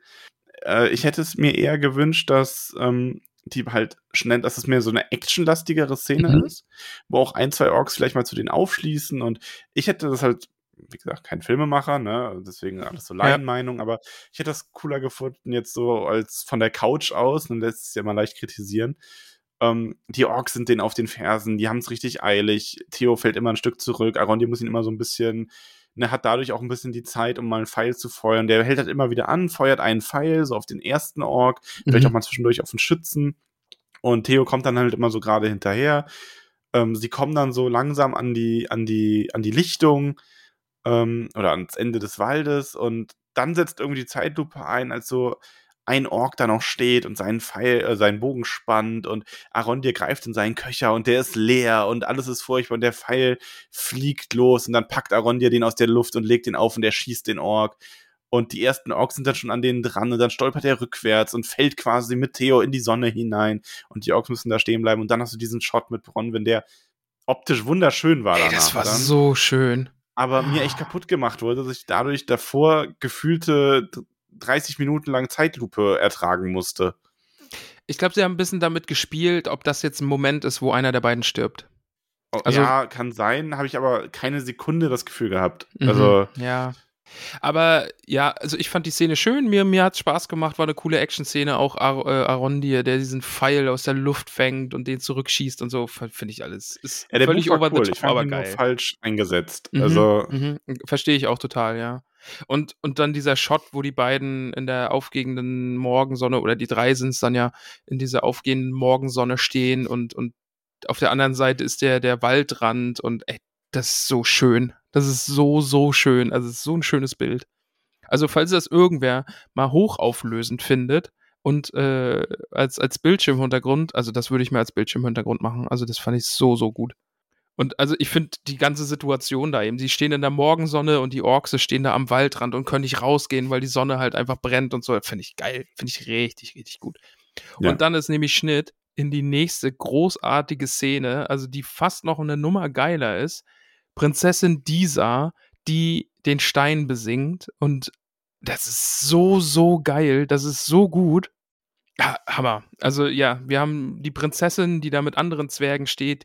Sie singen und ähm, der, der, der Fels antwortet, indem er so ein bisschen bebt und auf der Stufe bewegt sich so der Sand. Das erinnert dann so ein bisschen an das Intro, finde ich, dass der Mhm. Sand sich da so bewegt. Und ähm, ja, sie, sie bitten quasi den, den Fels, den Berg darum, die verlorenen äh, Zwerge, die Minenarbeiter wieder freizugeben, unverletzt. Und ja, also die Szene fand ich richtig, richtig gut. Also die, die Hörmermama ist MVP irgendwie. Ich finde die richtig klasse.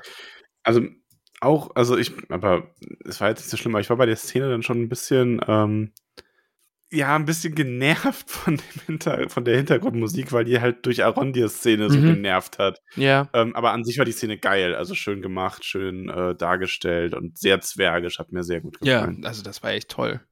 Dann geht es eben auch darum, dann dieser entschuldigt sich bei Elrond, dass sie ihn belogen hat und dankt ihm eben dafür, dass er Durin gerettet hat, weil er hat ihn zurückgehalten und hat ihm so vielleicht oder offenbar sogar das Leben gerettet, sonst wäre du, äh, Durin auch mit verschollen, äh, verschüttet worden. Ja.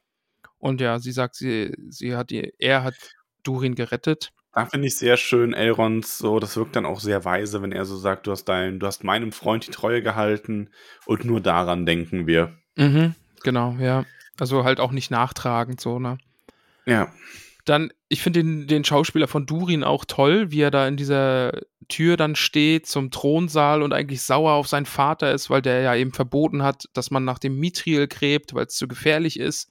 Aber Durin eben sieht, Mensch, wenn wir das Mithril haben, wir werden reich, dieses Zwergenkönigreich wird zu neuen Höhen aufstreben. Und dann gibt's da eben diese Thronsaal-Szene, wo Durin Ja, wir haben ja erst die Szene, wo Elrond ihm quasi so ein bisschen ins Gewissen redet, ne? Ah ja, genau, genau, wo es dann um diese Väter, äh, die Vätersache geht, ne? Wo Elrond Ja. eben sagt, hier ist gerade Katzenkacki im Gange, irgendwie, ich weiß nicht, ob man es hört. Pepper schart gerade, ja. Pepper geht's? Brauchst Hilfe? Nee. Oh Gott. Ich bereite mich darauf vor, dass es hier gerade gleich ganz, ganz wild stinkt. Aber lass Title uns mal zurück ah, zu dieser emotionalen Szene kommen. Ja.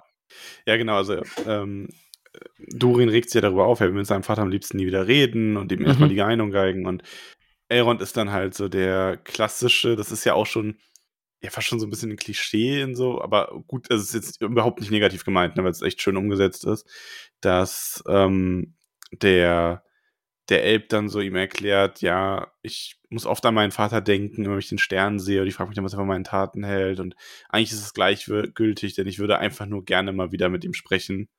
Und das ist dann natürlich so ein, so ein bisschen so, nutzt die Zeit, die du mit deinem Vater hast, ne?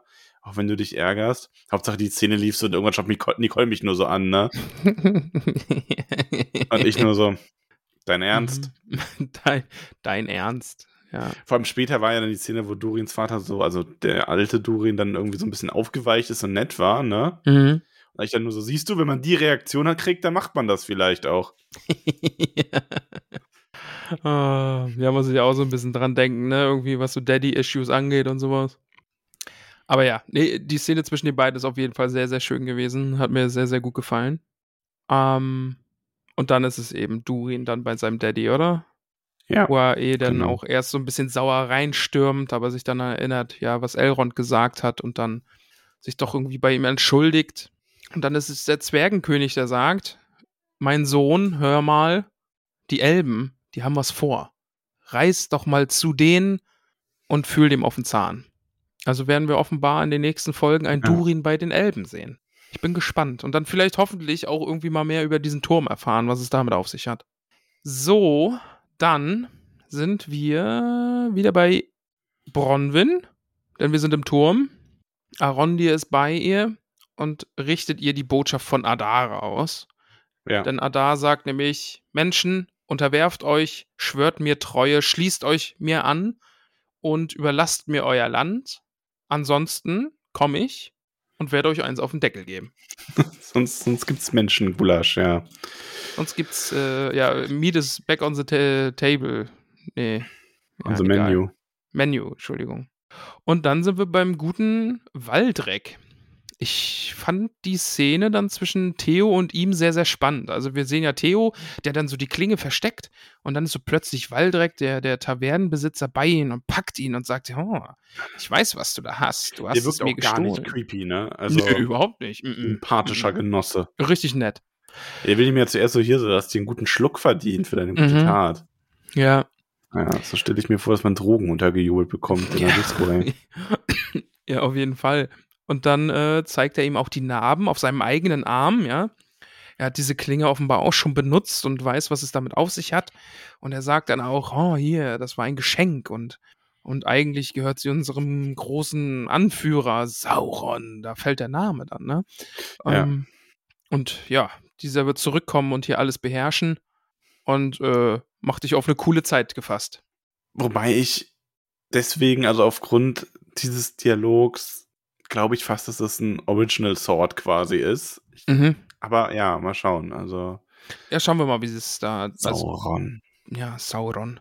Und äh, er bringt die ganze Sache dann auch mit den Meteoren oder mit dem Meteor, Ja. einer, mehrere, man weiß es nicht, äh, in Zusammenhang, die eben angekündigt haben, dass Sauron zurückkehrt. Ähm, sagt jetzt eigentlich, dass der Meteormann nicht Sauron ist, soll vielleicht ein bisschen damit spielen, aber es hat für mich jetzt so geklungen, nee, die Mete der Meteor hat ähm, Sauron angekündigt und der kommt jetzt irgendwann zurück Ja. halt am Ende der Folge, in der letzten, allerletzten Szene. Schauen wir mal. Dann sehen wir nochmal den guten Adar. Ah, ich finde den schon, also der ist schon echt awesome. Der hat, der hat Ausdruck. Ähm, der von seinen Orks dann gesagt bekommt, wir haben es gefunden. Also offenbar geht es um das Schwert. Und ähm, es wird, denke ich, darauf hinauslaufen, dass sie einfach diesen Turm angreifen oder zumindest fordern, dass sie sich ergeben. Und ja, da gibt es auf jeden Fall noch auf die Mütze. Das wird spannend. Ich glaube, das wird mal eine. Ich glaube, das, wie du sagst, vielleicht machen sie ja dieses, vielleicht brechen sie da ein bisschen mit. Es gibt so ein Highlight auch nochmal in der fünften Folge. Ich würde es sehr hoffen. Mhm, auf jeden Fall. Also ich hoffe drauf, dass in der nächsten Folge jetzt dann äh, der Kampf um den Turm stattfindet. Und ja, ich muss kurz niesen, ich mute mich und du redest über Numenor. Ja, wir kommen dann nach Numenor und wir sehen, wie Galadriel ähm, nach Mittelerde eskortiert werden soll. Oh, ja. Mhm. Und ähm, Miriel sich bereit macht für eine Ankündigung. Ähm, der gute Pharason hat, äh, sagt ihr dann auch hier, ne, wir versammeln uns jetzt. Und dann gibt's äh, Blütenregen. Ja, die Welt geht unter. Ja, so ein bisschen. Also der weiße Baum, ne, die, die Valar weinen, wie uns am Anfang erklärt wurde. Ja. Es steht nichts Gutes bevor. Und da Nee. habe ich mich so ein bisschen gefragt, ist das böse Omen oder ist das, das dieses schlechte Ereignis jetzt, dass sie Galadriel gehen lassen, dass deswegen jetzt der Baum die Blütenblätter fallen lässt und äh, fallen lässt und gar nicht, dass die Elbe auf die Insel gekommen ist? Oder ja, schauen wir mal. Ich weiß es nicht. Ich glaube, dass, ja, ich weiß es nicht, aber ich glaube halt, dass, also wisst ihr, was ich glaube, es ist ja dann recht offensichtlich, dass so der Turning, Turning Point, der Turning Point, genau. Der Burning Point. der Turning Point für Miriel, die jetzt dann sich denkt, okay, alles klar, wir äh, helfen Galadriel. Ähm, Ja. wir, wir suchen Freiwillige zusammen und dann ziehen wir in den Süden, in den Krieg, um äh, gegen Sauron zu kämpfen. Genau. Coole Darauf Rede von ihr übrigens. Ja, also, mag ich. Also diese ganze letzte Szene, auch, auch diese Blicke dann zwischen Miriel und Elendil, wenn sie da stehen und die Blütenblätter fallen und beide so, oh, fuck, was geht hier ab? Äh, Ja. Irgendwas Schlimmes passiert und dann eben auch ihre Brandrede da, ja, und dann tritt Galadriel nochmal auf und dann, Man sieht, wird dass beschlossen- Halbrand freigelassen wurde. genau, Halbrand steht auf der Mauer da irgendwie, der wurde freigelassen, vielleicht von Pharathon, man weiß es nicht, vielleicht, vielleicht kochen die da ihr Süppchen zusammen, wir werden sehen. Ähm, aber ja, dann, dann endet es eben auch damit, dass sich dann Freiwillige melden, die mit nach Mittelerde gehen wollen, um die Elben hinüberzufahren und eben auch gegen Sauron zu kämpfen. Ja. Und da ist es halt, ähm, das finde ich ganz cool, weil jetzt haben wir so den Punkt, äh, sie will ja mitkommen. Und ich kann mir halt vorstellen, dass das so in der zweiten Staffel dann die, der Weg sein wird, dass, ähm, also der Farazon ist ja, der ist ja ganz getreu gerade noch, Mhm. ne? so hier. Also alles gut. Und Elendil scheint ja so ein bisschen diesen Trupp zu führen. Ja. Diesen äh, Erkundungstrupp, wo dann auch sein Sohn mit möchte und Miriel, also die Königin selber, Königin Regentin, ähm, wird mitkommen.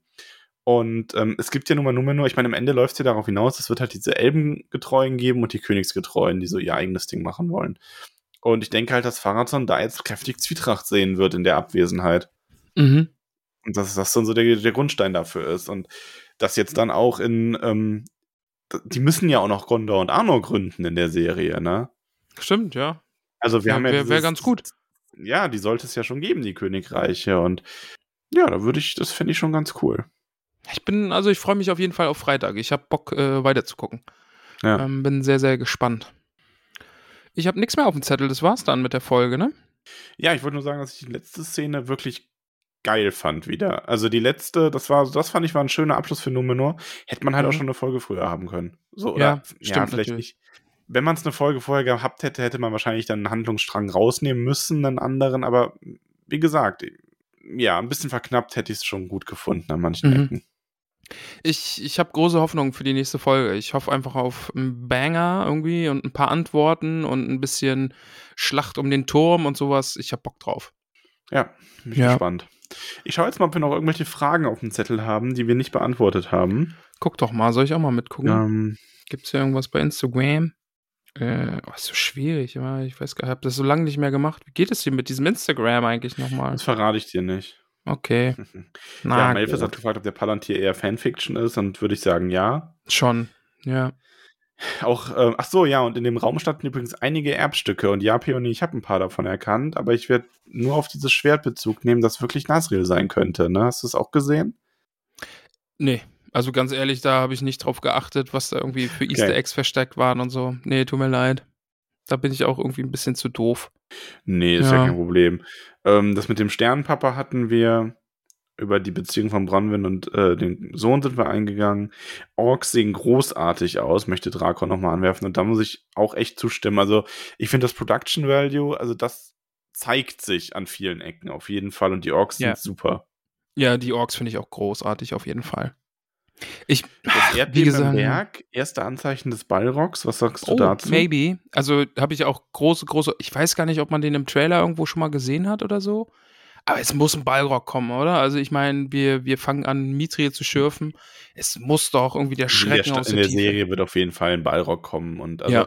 ich glaube erst später und der ganze Fall Morias muss eigentlich thematisiert werden. Mhm. Also das. Auf jeden Fall. Also das, das ist auf jeden Fall dritte, vierte Staffel oder irgendwas Moria. Also Casadum muss ja untergehen. Also das ist einfach auch, ja. Schauen wir mal. Ja, und ähm, genau, also äh, Sebastian, also der Tolkien in Drhe, Mhm, hat mhm. äh, so ein bisschen die Theorie über diesen Elb, dessen Namen ich jetzt nicht weiter nenne, Mhm. dargelegt. Wobei eigentlich glaube ich, glaube, du merkst dir das eh nicht, ne? Aber egal, auch für andere. Aber du hast äh, es ja ganz gut erklärt, dass es da vielleicht Ja. irgendwie irgendeinen gibt, der da nicht ganz nett sein der könnte. Hintergrund bietet Platz für ein, zwei Elben, die ähm, das sein könnten, ja. Also, mhm. Und Ich bin eben wirklich gespannt. Dieser, Ich finde Ada, finde ich äh, interessant. Ist eine interessante Figur, habe ich Bock drauf, dass das der Bösewicht ist. Also, ja, ja, kann also ich der, scheint, der könnte auch wirklich gut den Platz von einem Bösewicht einnehmen, der halt besiegt wird. Mhm. in der ersten oder zweiten Staffel und dann hat man halt noch Sauren in der Hinterhand, weil du musst ja in so Staffeln auch gewissen Erfolg haben. Genau, ja. Ja. Ja, äh, ganz, ganz interessant finde ich auch von den gute Frank hat auf Insta die Anmerkung gegeben, dass äh, wir es ja gewohnt sein sollten von Tolkien, dass es so ein bisschen langsamer losgeht, aber ich finde halt ein Buch ist halt was anderes als eine Serie und auch im Buch muss man ja sagen, wenn viele Leute das kritisieren, dann das, also wenn sie das Buch kritisieren. Ja, Also ich finde, das ist, sollte man nicht unbedingt als Ausrede darstellen. Aber ich habe halt einfach Hoffnung, ne, dass man dann wirklich sagt, dass es so eine Serie ist, wo man dann sagt, irgendwie, halt die ersten vier, fünf Folgen durch, weil dann wird's absolut krass. Ja, würde ich auch hoffen. Also, Ja. und wenn man das weiß, ich finde, die ersten vier, fünf Folgen sind ja jetzt auch die nicht sind nicht kacke. kacke. Also ja, so, die ja. sind gut. Also, ich muss sagen, mir haben die ersten beiden am besten gefallen, weil ich da das Mhm. Tempo noch so mit drin hatte. Ne? Ja. Ich hätte so, die, bei den ersten beiden Folgen hätte ich der Staffel so sieben, siebeneinhalb Punkte gegeben von zehn und jetzt gerade bin ich eher so bei so sechseinhalb, so Mhm. alles in allem. Kann aber noch, wie gesagt, hab man noch, hab ein geiles Finale, hab eine geile Folge mittendrin, dann bist du locker bei einer Gesamtwertung von irgendwie acht oder so. Also Ja. das macht halt schon Also ich viel habe aus. weiterhin auch wirklich, wirklich Hoffnung. Also ich habe Lust drauf. Verspüren wir bei Elrond und Durin auch Legolas Gimli-Vibes? Ja, so ein bisschen, aber halt schön, sowas mal von der anderen, Ja. also schon so gefestigt zu sehen. Mhm. Mag Stört ich. es uns, dass Isildur Isil genannt wird? Passt für Hm. mich nicht ins edle Numenor. Kann doch auch Spitznamen haben, oder? Ich finde es, ich kann mir sogar vorstellen, dass das so ein Stilmittel ist, um, das sind halt seine Freunde, die ihn so nennen. Mhm. Und vielleicht legt er das ab, wenn er im Laufe der Serie älter wird und wird dann nur noch Isildur genannt, weil es halt so ein kindlicher Spitzname ist, also ein jugendlicher. Und Mhm. du hast dann aber, wenn du so einen vertrauten Moment hast, zum Beispiel mit der Schwester oder so in der Zukunft, dann, wenn sie ihn dann Isil nennt, dann ist das nochmal so ein, weißt du, wie ich das? Stimmt. Ja, stimmt, schon, ja. Ähm, Aber es ist vielleicht auch einfach, dass die Namen ein bisschen anders klingen, ne? Also das kenne ich auch vom Schreiben, dass die Namen halt nicht so, weil wenn du in Numenor bist, das klingt ja schon alles sehr gleich. Elendil und dann hast du Isildur und das ist ja so von der Klangfarbe alles schon sehr gleich, Mhm. damit man das nicht so, wenn man den dann halt einfach mal Isil nennt, dann, dann ist der Unterschied einfach zu den Ähm, anderen Namen. unsere. Lieblingsfolge bisher. Ich würde sagen Mhm. Folge 2. Ja, doch. Ich glaube auch Folge 2. Weil die, weil Folge 1, da war ich auch so, okay, okay, ja, okay, okay. Und Folge 2 war dann so, wow, mm, okay. Ja, ja doch, Folge 2 Folge 2 wegen Kasatum vor allem. Ja. Also, Auf jeden Fall. Mhm. ähm, genau. Äh, keine Frage von Lalia noch zum Abschluss, aber liebe Grüße an Ellie Matschfuß und überhaupt alle Hobbits da draußen. Ganz viel Liebe. Gut. Ist doch Die Grüße schön. sind damit ausgerichtet. Ich habe übrigens noch eine, eine Art Community-Ankündigung Okay. von der lieben äh, Katrin, also Mhm. Mirabella, Altbock aus Bruch. Ähm, und zwar werden im Moment äh, im Namen der Chronisten der Tollkühn-Anhänge aktuell alle Hobbits danach gefragt, welche Insider wir noch erklären sollen. Also, wenn ihr vielleicht auch neu in der Hobbit-Höhle seid auf dem Discord und ihr kennt gewisse Insider nicht, dann könnt ihr euch bei Katrin oder in dem entsprechenden Foren-Thread melden. Gibt's den Thread noch? Ja, das gibt's ja. Gibt's noch, gut. Und ähm, genau, Insider, die mal erklärt werden sollten von äh, Gray. Und da könnt ihr dann mal reinposten, ähm, hier, was sind noch Insider, die ihr gerne erklärt hättet in den Tolkien-Anhängen? Die Anhänge sind ja quasi unser persönliches äh, Sammelsurium an erklärten Insidern für Neulinge Mhm. in der Höhle, damit die mal erklären, was hat's eigentlich mit dem TTT auf sich und Fusseln und was ist Gurkenramon und Taschenmax und so weiter. Finde ich gut. Dann kann man da noch mal ein bisschen Licht ins Dunkel bringen. Max, wir sind durch, glaube Wir ich. sind durch. Wie heißt denn die nächste Folge eigentlich? Ich habe keine Ahnung, ich habe noch nicht geguckt. Ich habe auch noch kein. Äh, Ist auch gar kein Titel bekannt, okay. nee, Also keine Ahnung, bei IMDb zeigt mir keinen Titel an. Bin sehr gespannt. Ich bin auch sehr gespannt. Irgendwelche Predictions von dir? Mm, der Turm. Der Wurm im Turm. Oder so, weiß ich nicht. Nein, keine Ahnung. Ich, ich habe wirklich keine Ahnung. Ich habe auf die Folgentitel gar nicht so geachtet. Ich zeige euch nochmal mein tolles T-Shirt. Also für alle, die uns mit Kamera zuschauen. Ich zeige euch meinen Ich glaub, geilen zeig Hoodie. deinen tollen Hoodie. Ähm, müsst ihr mal googeln, das findet man leicht, das T-Shirt. Wenn, man da wenn man da was kauft, wird, geht sogar ein Teil an eine Stiftung, die sich gegen Rassismus einsetzt. Also Cool. eine ganz runde Sache. Max, wollen wir Danke sagen? Lass uns mal Danke sagen. Beziehungsweise heute sagt die Bürgermeisterin, die sich selbst irgendwie sogar Präsidentin nennt, aber ich bleibe dabei, dass sie höchstens die Bürgermeisterin des Hobbitdorfes ist. Äh, Waldrada Gruber, glaube ich, Seid heißt ihr der oder? König? Also ich habe euch nicht gewählt. Ja. Ist es die Waldrada? Ja, ne? Ja, Waldrada. Upsi, weiß ich gar nicht, wie die Bürger Bürgermeisterin heißt. naja. Aber vorher ähm, gibt's neue Hobbitze. Oh, äh, neue. Sechse an der Zahl. Was? Ja, ist also wild. Wild, was den Zuwachs in der Hobbithöhle angeht. Ich freue mich Not schon. bad. Machen wir jetzt direkt Schnick, Schnack, Schnuck, wer nächste Woche liest? Weil wir nicht mehr wissen, wer dran ist. Ja, Meinst du mit, mit Live-Kamera quasi? Live-Kamera, okay. Also Schere, Stein, Papier, ne? Schere, Stein, Papier, ja. Unsinn. Eine Runde Schn- oder drei? Nee, eine, eine Runde knallhart. Okay. Schnick, Schnick, Schnack, Schnack, Schnuck. Schnuck.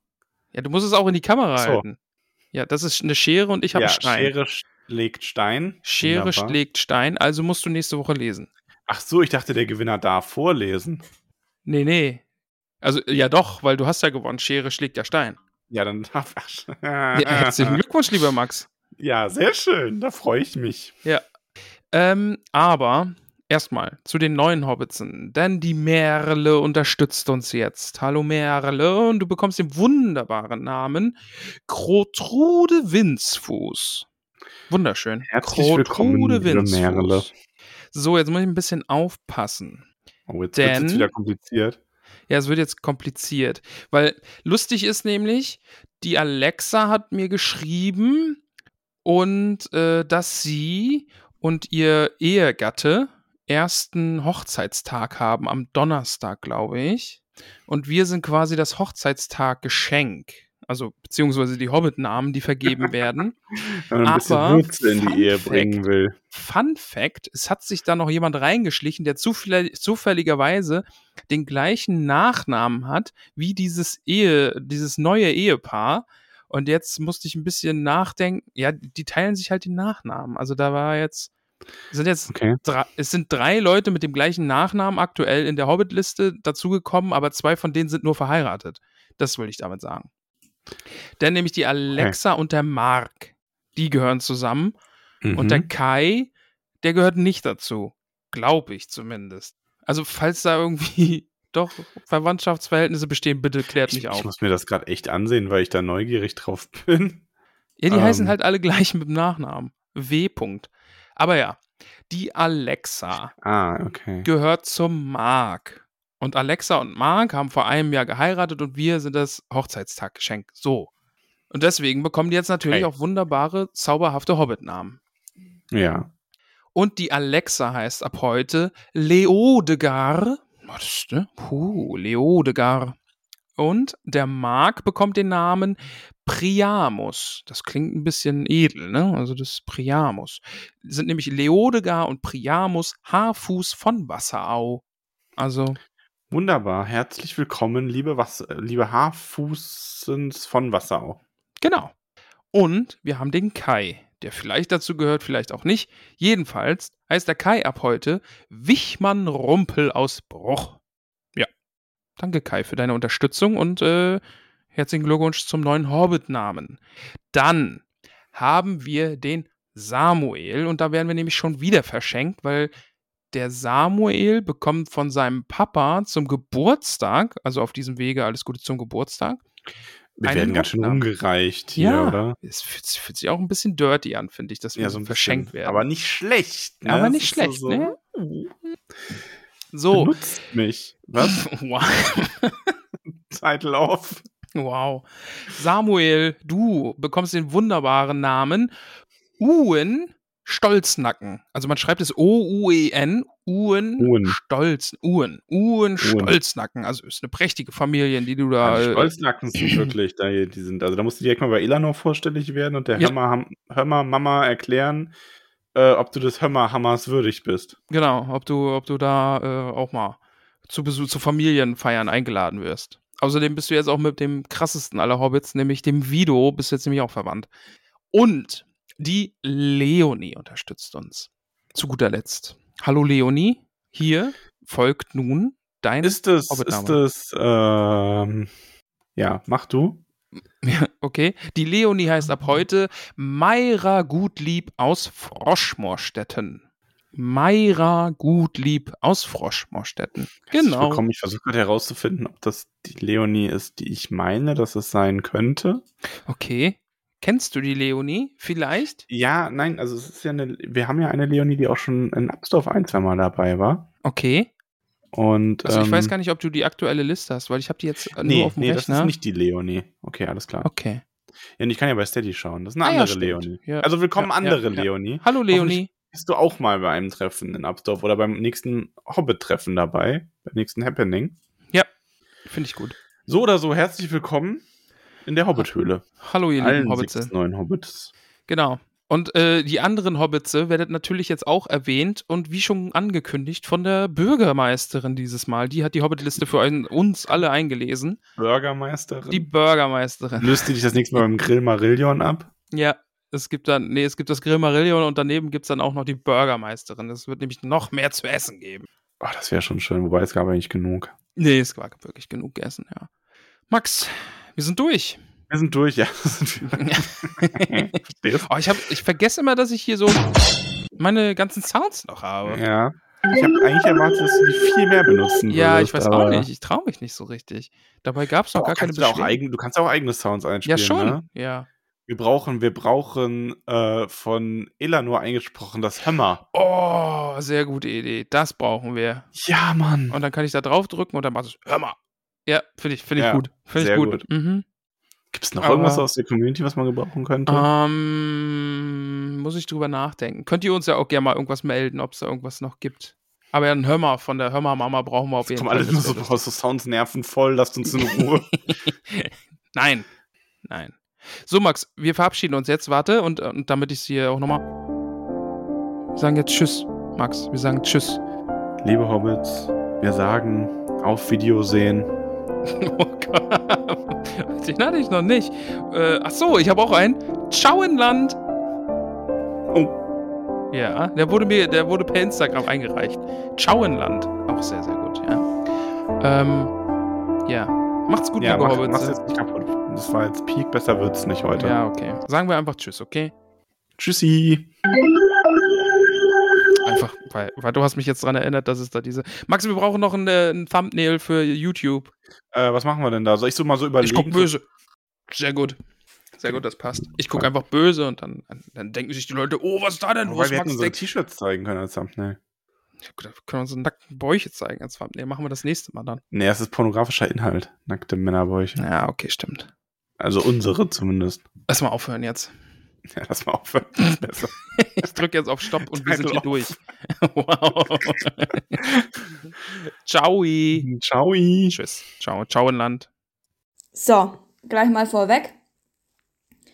Ich habe keine Ahnung, der wievielte Versuch es jetzt ist, diese Liste aufzunehmen. Denn es ist wirklich nicht leicht.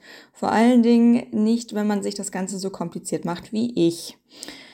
Nichtsdestotrotz, ich werde jetzt trotzdem erneut mein Bestes geben und demnach sage ich jetzt Hallo und herzlich willkommen zur Verlesung dieser zauberfeinen Namensliste. Dieses Mal aus dem Hause Gruber. Ich bin die Waldrader und mir gebührt heute die Ehre, diese Liste vorzulesen. Und ähm, es gibt ja auch eine andere Person, die sich regelmäßig darüber echauffiert, wie lang diese Liste ja ist und dass sie so unfassbar kompliziert ist und dass sie ja immer länger wird und äh, das ist ja absolut nicht mehr tragbar. Und ich habe mir dann im Endeffekt gedacht, ja, stimmt eigentlich schon, ja, hm, was, was macht man da jetzt am Ende und wie könnte man da irgendwie was entzerren oder irgendwie, hm. Nee, lass uns die Liste länger machen, habe ich mir dann am Ende tatsächlich gedacht und ähm, das habe ich dann auch so durchgezogen. Und jetzt sitze ich hier und bereue meine Entscheidung.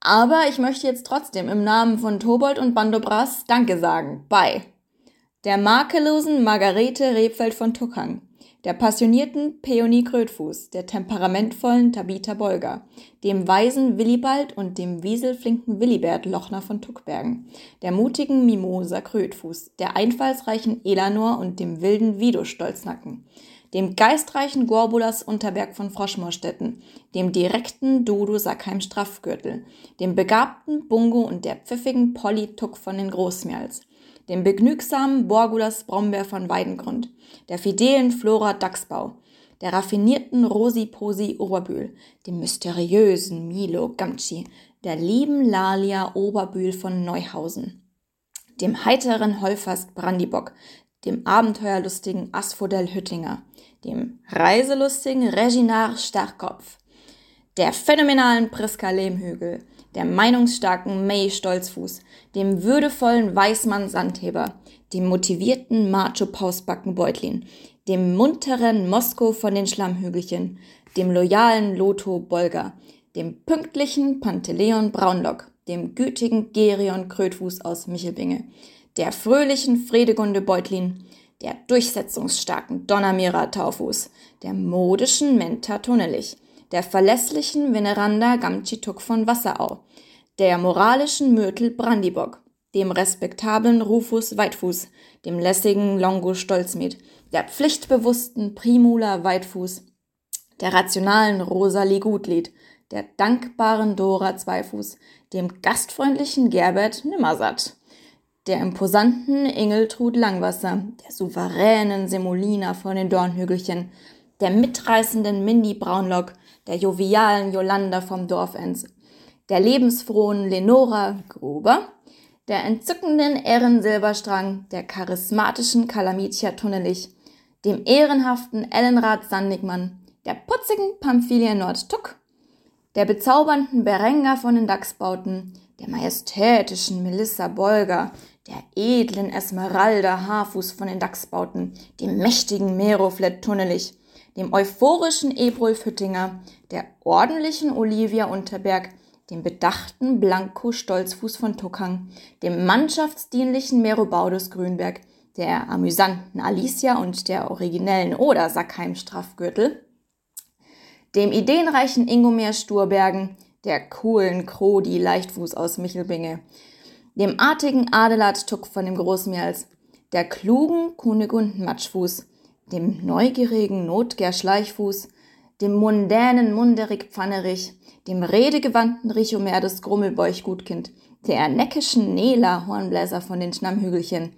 dem heldenhaften Hildegrim Boffin, dem optimistischen Otto Flusshüpfer, dem achtsamen Adalbert von den Weißen Höhen, der mitfühlenden Mirabella Altbock aus Bruch, dem schlauen Skudamor Langwasser, der ruhigen Radegund Schönkind, der aufgeweckten Adaltrude Sturbögen, der cleveren Cornelia Hopfsinger aus Michelbinge, der manierlichen Mantissa Tunnelich, der modernen Myrna Gamci, der bescheidenen Belesinde Sandigmann, der aufmerksamen Atalia Labkraut, der inspirierenden Ingitrude Schleichfuß, dem pietätvollen Porro Flinkfuß aus Michelbinge und der rücksichtsvollen Rotheit Flinkfuß aus Michelbinge, der gutherzigen Gerswinder Krötfuß von Tuckbergen, der warmherzigen Waldrader Gruber, der auffallenden Aregund Brandibock aus Bockland, der aufmunternden Aderlind Tiefschüfer von Brandywein, dem gehorsamen Grimald Windsfuß, dem naturverbundenen Nips Brandibock aus Bockland, der realistischen Rubinia Stolpertsee, der gründlichen Gundrades Tuck, der ausdauernden Alura Unterberg von Froschmoorstetten, der ausdauernden Alura Unterberg von Froschmoorstetten, dem aufrichtigen Audowald Hornbläser, dem bekannten Berthorn Grummelbeuch, der liebevollen Lisha Gutlied, der disziplinierten Deuteria Nord Tuck, dem couragierten Charaik und dem charmanten Charadok Langwasser, der lösungsorientierten Liutgarde Kleinbau aus Michelbingel, dem lustigen Liudolf Klein Leichtfuß aus Michelbingel, der gelassenen Grimalda Taufuß, der gerechten Gilly Starkopf, dem fantasievollen Posco Maggot, dem besonderen Bauto Nordtuck,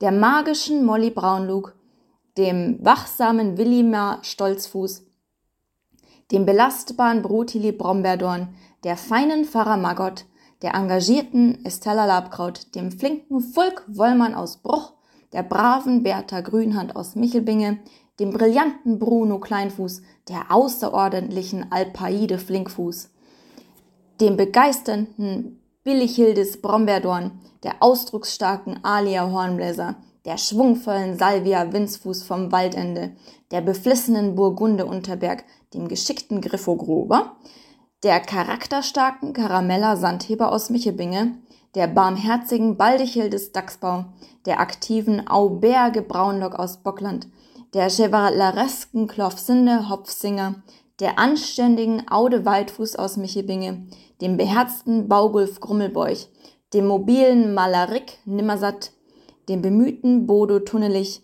dem robusten Rata Sturkopf, dem resoluten Roderick Tinyfoot, dem checkenden Charibert Maggot aus Michelbinge, dem geschmeidigen Gunther Gamci, der lieblichen Leubovera Schleichfuß, der ausgefuchsten Alissa Gruber, der erfahrenen Ermenberger Altbock aus Bruck, der geblieften Gundula Gutkind, dem träumerischen Teuderik Stolznacken, dem zielstrebigen Zwentibold Sandigmann von Wasserau, dem poetischen Pankrassen Matschfuß, dem bodenständigen Bosco Hornbläser Stolzfuß und dem positiven Pisco Hornbläser Stolzfuß, der offenherzigen Orgivia Gutkind, dem gewitzten Gorhinder Zweifuß aus Michelbinge, dem besonnenen Briffo von Wasserau, dem wohlerzogenen Werinbert Krötfuß, der hilfsbereiten Himmeltrud Langwasser, dem fairen Fulrad Tunnelich, der extravaganten Ellie Matschfuß, dem treuen Theodorik Maggot,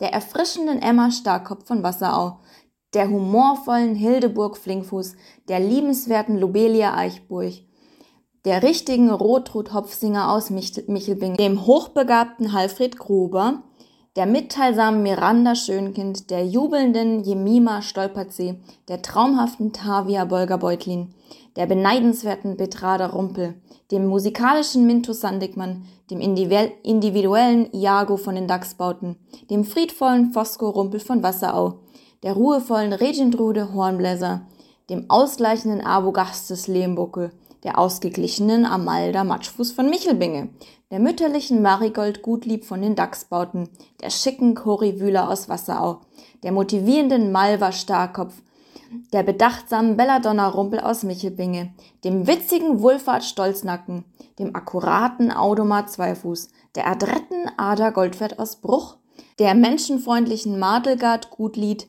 dem eifrigen Efrult Blaubeer von Wasserau, dem leutseligen Lambert Wollmann, der Apathen Arthur Boffin, der bereichernden Bell Matschfuß, der aufgeschlissenen Albo Fleder vom Fluss, dem edelmütigen Ebbo Grünberg, dem analytischen Antanarik Hummelwurz, dem reifen Rothart Leichtfuß, der herzensguten Hilda Wollmann aus Michelbinge, dem tugendhaften Trahan von Weißwochen, der sympathischen Schanna und der geduldigen Ginella Gruber, der ratgebenden Ruby Lehmhügel, der selbstbewussten Sierra Flusshüpfer, der behutsamen Bäcker Braunlock, dem gebildeten Grimald Sandheber aus Bruch, dem lebhaften Langfrand Stolpertsee, der bedächtigen Berthe Altbock aus Michelbinge, dem gesprächigen Gundobald Brombeerdorn, der scharfsinnigen Shelby Goldwert Starkopf, dem machtbewussten Magnerik von Dorfend, der jugendlichen Jenna Eichbeuch, dem großzügigen Garibald Tuck Brandibock, der duldsamen Delaney Hopfsinger, dem erfinderischen Ealswied Weitfuß, der bequemen Basina vom Dorfend, der dynamischen Dina Wollmann, der schlagfertigen Sarai Langfuß, dem höflichen Humbert Stolperzee, der Lammfrom Lavinia Stolperzee, der innovativen Itter Sandheber Stolperzee, der tüchtigen Teudelinde Wollmann Tuck, dem standhaften Siegerik Hafuß, dem fleißigen Ferumbras Bolgerbeutlin, der gepflegten Gudule Tunnelich, der verständnisvollen Wulfe Gundis Grummelbeuch Wühler, dem taffen Taurin Grollhügel, der beschwingten Beretrude Hopfsinger, dem diplomatischen Dudon Brombeerdorn, dem eloquenten Eurik Tuck, dem heldenmütigen Humbert Lehmbuckel Kleinfuß aus Froschmoorstetten, der toleranten Theoderada Brandibock aus Bockland, der organisierten Odili Sandigmann, der genialen Gunzer Hornbläser Tuck, dem niveauvollen Nitat Boffin, der markanten Marissa Goldwert aus Bruch, dem lebensfreudigen Leufred Gruber, dem anpackenden Attakinus Sturbergen aus Michelbinge, der ermutigenden Elli Unterberg von Froschfummerstetten, der karitativen Cori Braunlock, der taktischen Tante Stolznacken, der visionären Wuldetrader Winzfuß vom Waldende, der tiefgründigen Terry Rumpel aus Wasserau, der anmutigen Amanda Sackheim-Bolglin, der begehrenswerten Bell Grummelbeuch Starkopf und dem wohlwollenden Wulfhard Grummelbeuch Starkopf, der gescheiten Gomatrudes Eichbeuch, der praktischen Pearl Maggot, dem brüderlichen Birinus Rumpel, dem herzigen Hending und dem rechtschaffenen Rathold vom Waldende, der listigen Levela Nordtuck. So, laut meiner Stoppuhr habe ich circa elf Minuten gebraucht. Elf Minuten totale Konzentration im Schweiße meines Angesichts saß ich hier und habe diese wundervolle Liste vorgelesen. Ich möchte mich ganz, ganz herzlich bei allen bedanken und ganz besonders auch beim tollkühnen Tobold Gamci und beim besserwissenden Bandobras Grummelbeuch dafür, dass sie uns diese Möglichkeit überhaupt geben und dafür, dass sie einfach eine so tolle Arbeit machen und uns vor allem immer ein Lächeln aufs Gesicht zaubern und dafür möchte ich mich im Namen aller Hobbits ganz, ganz lieb bei euch bedanken. Und damit sage ich jetzt auch Tschüss.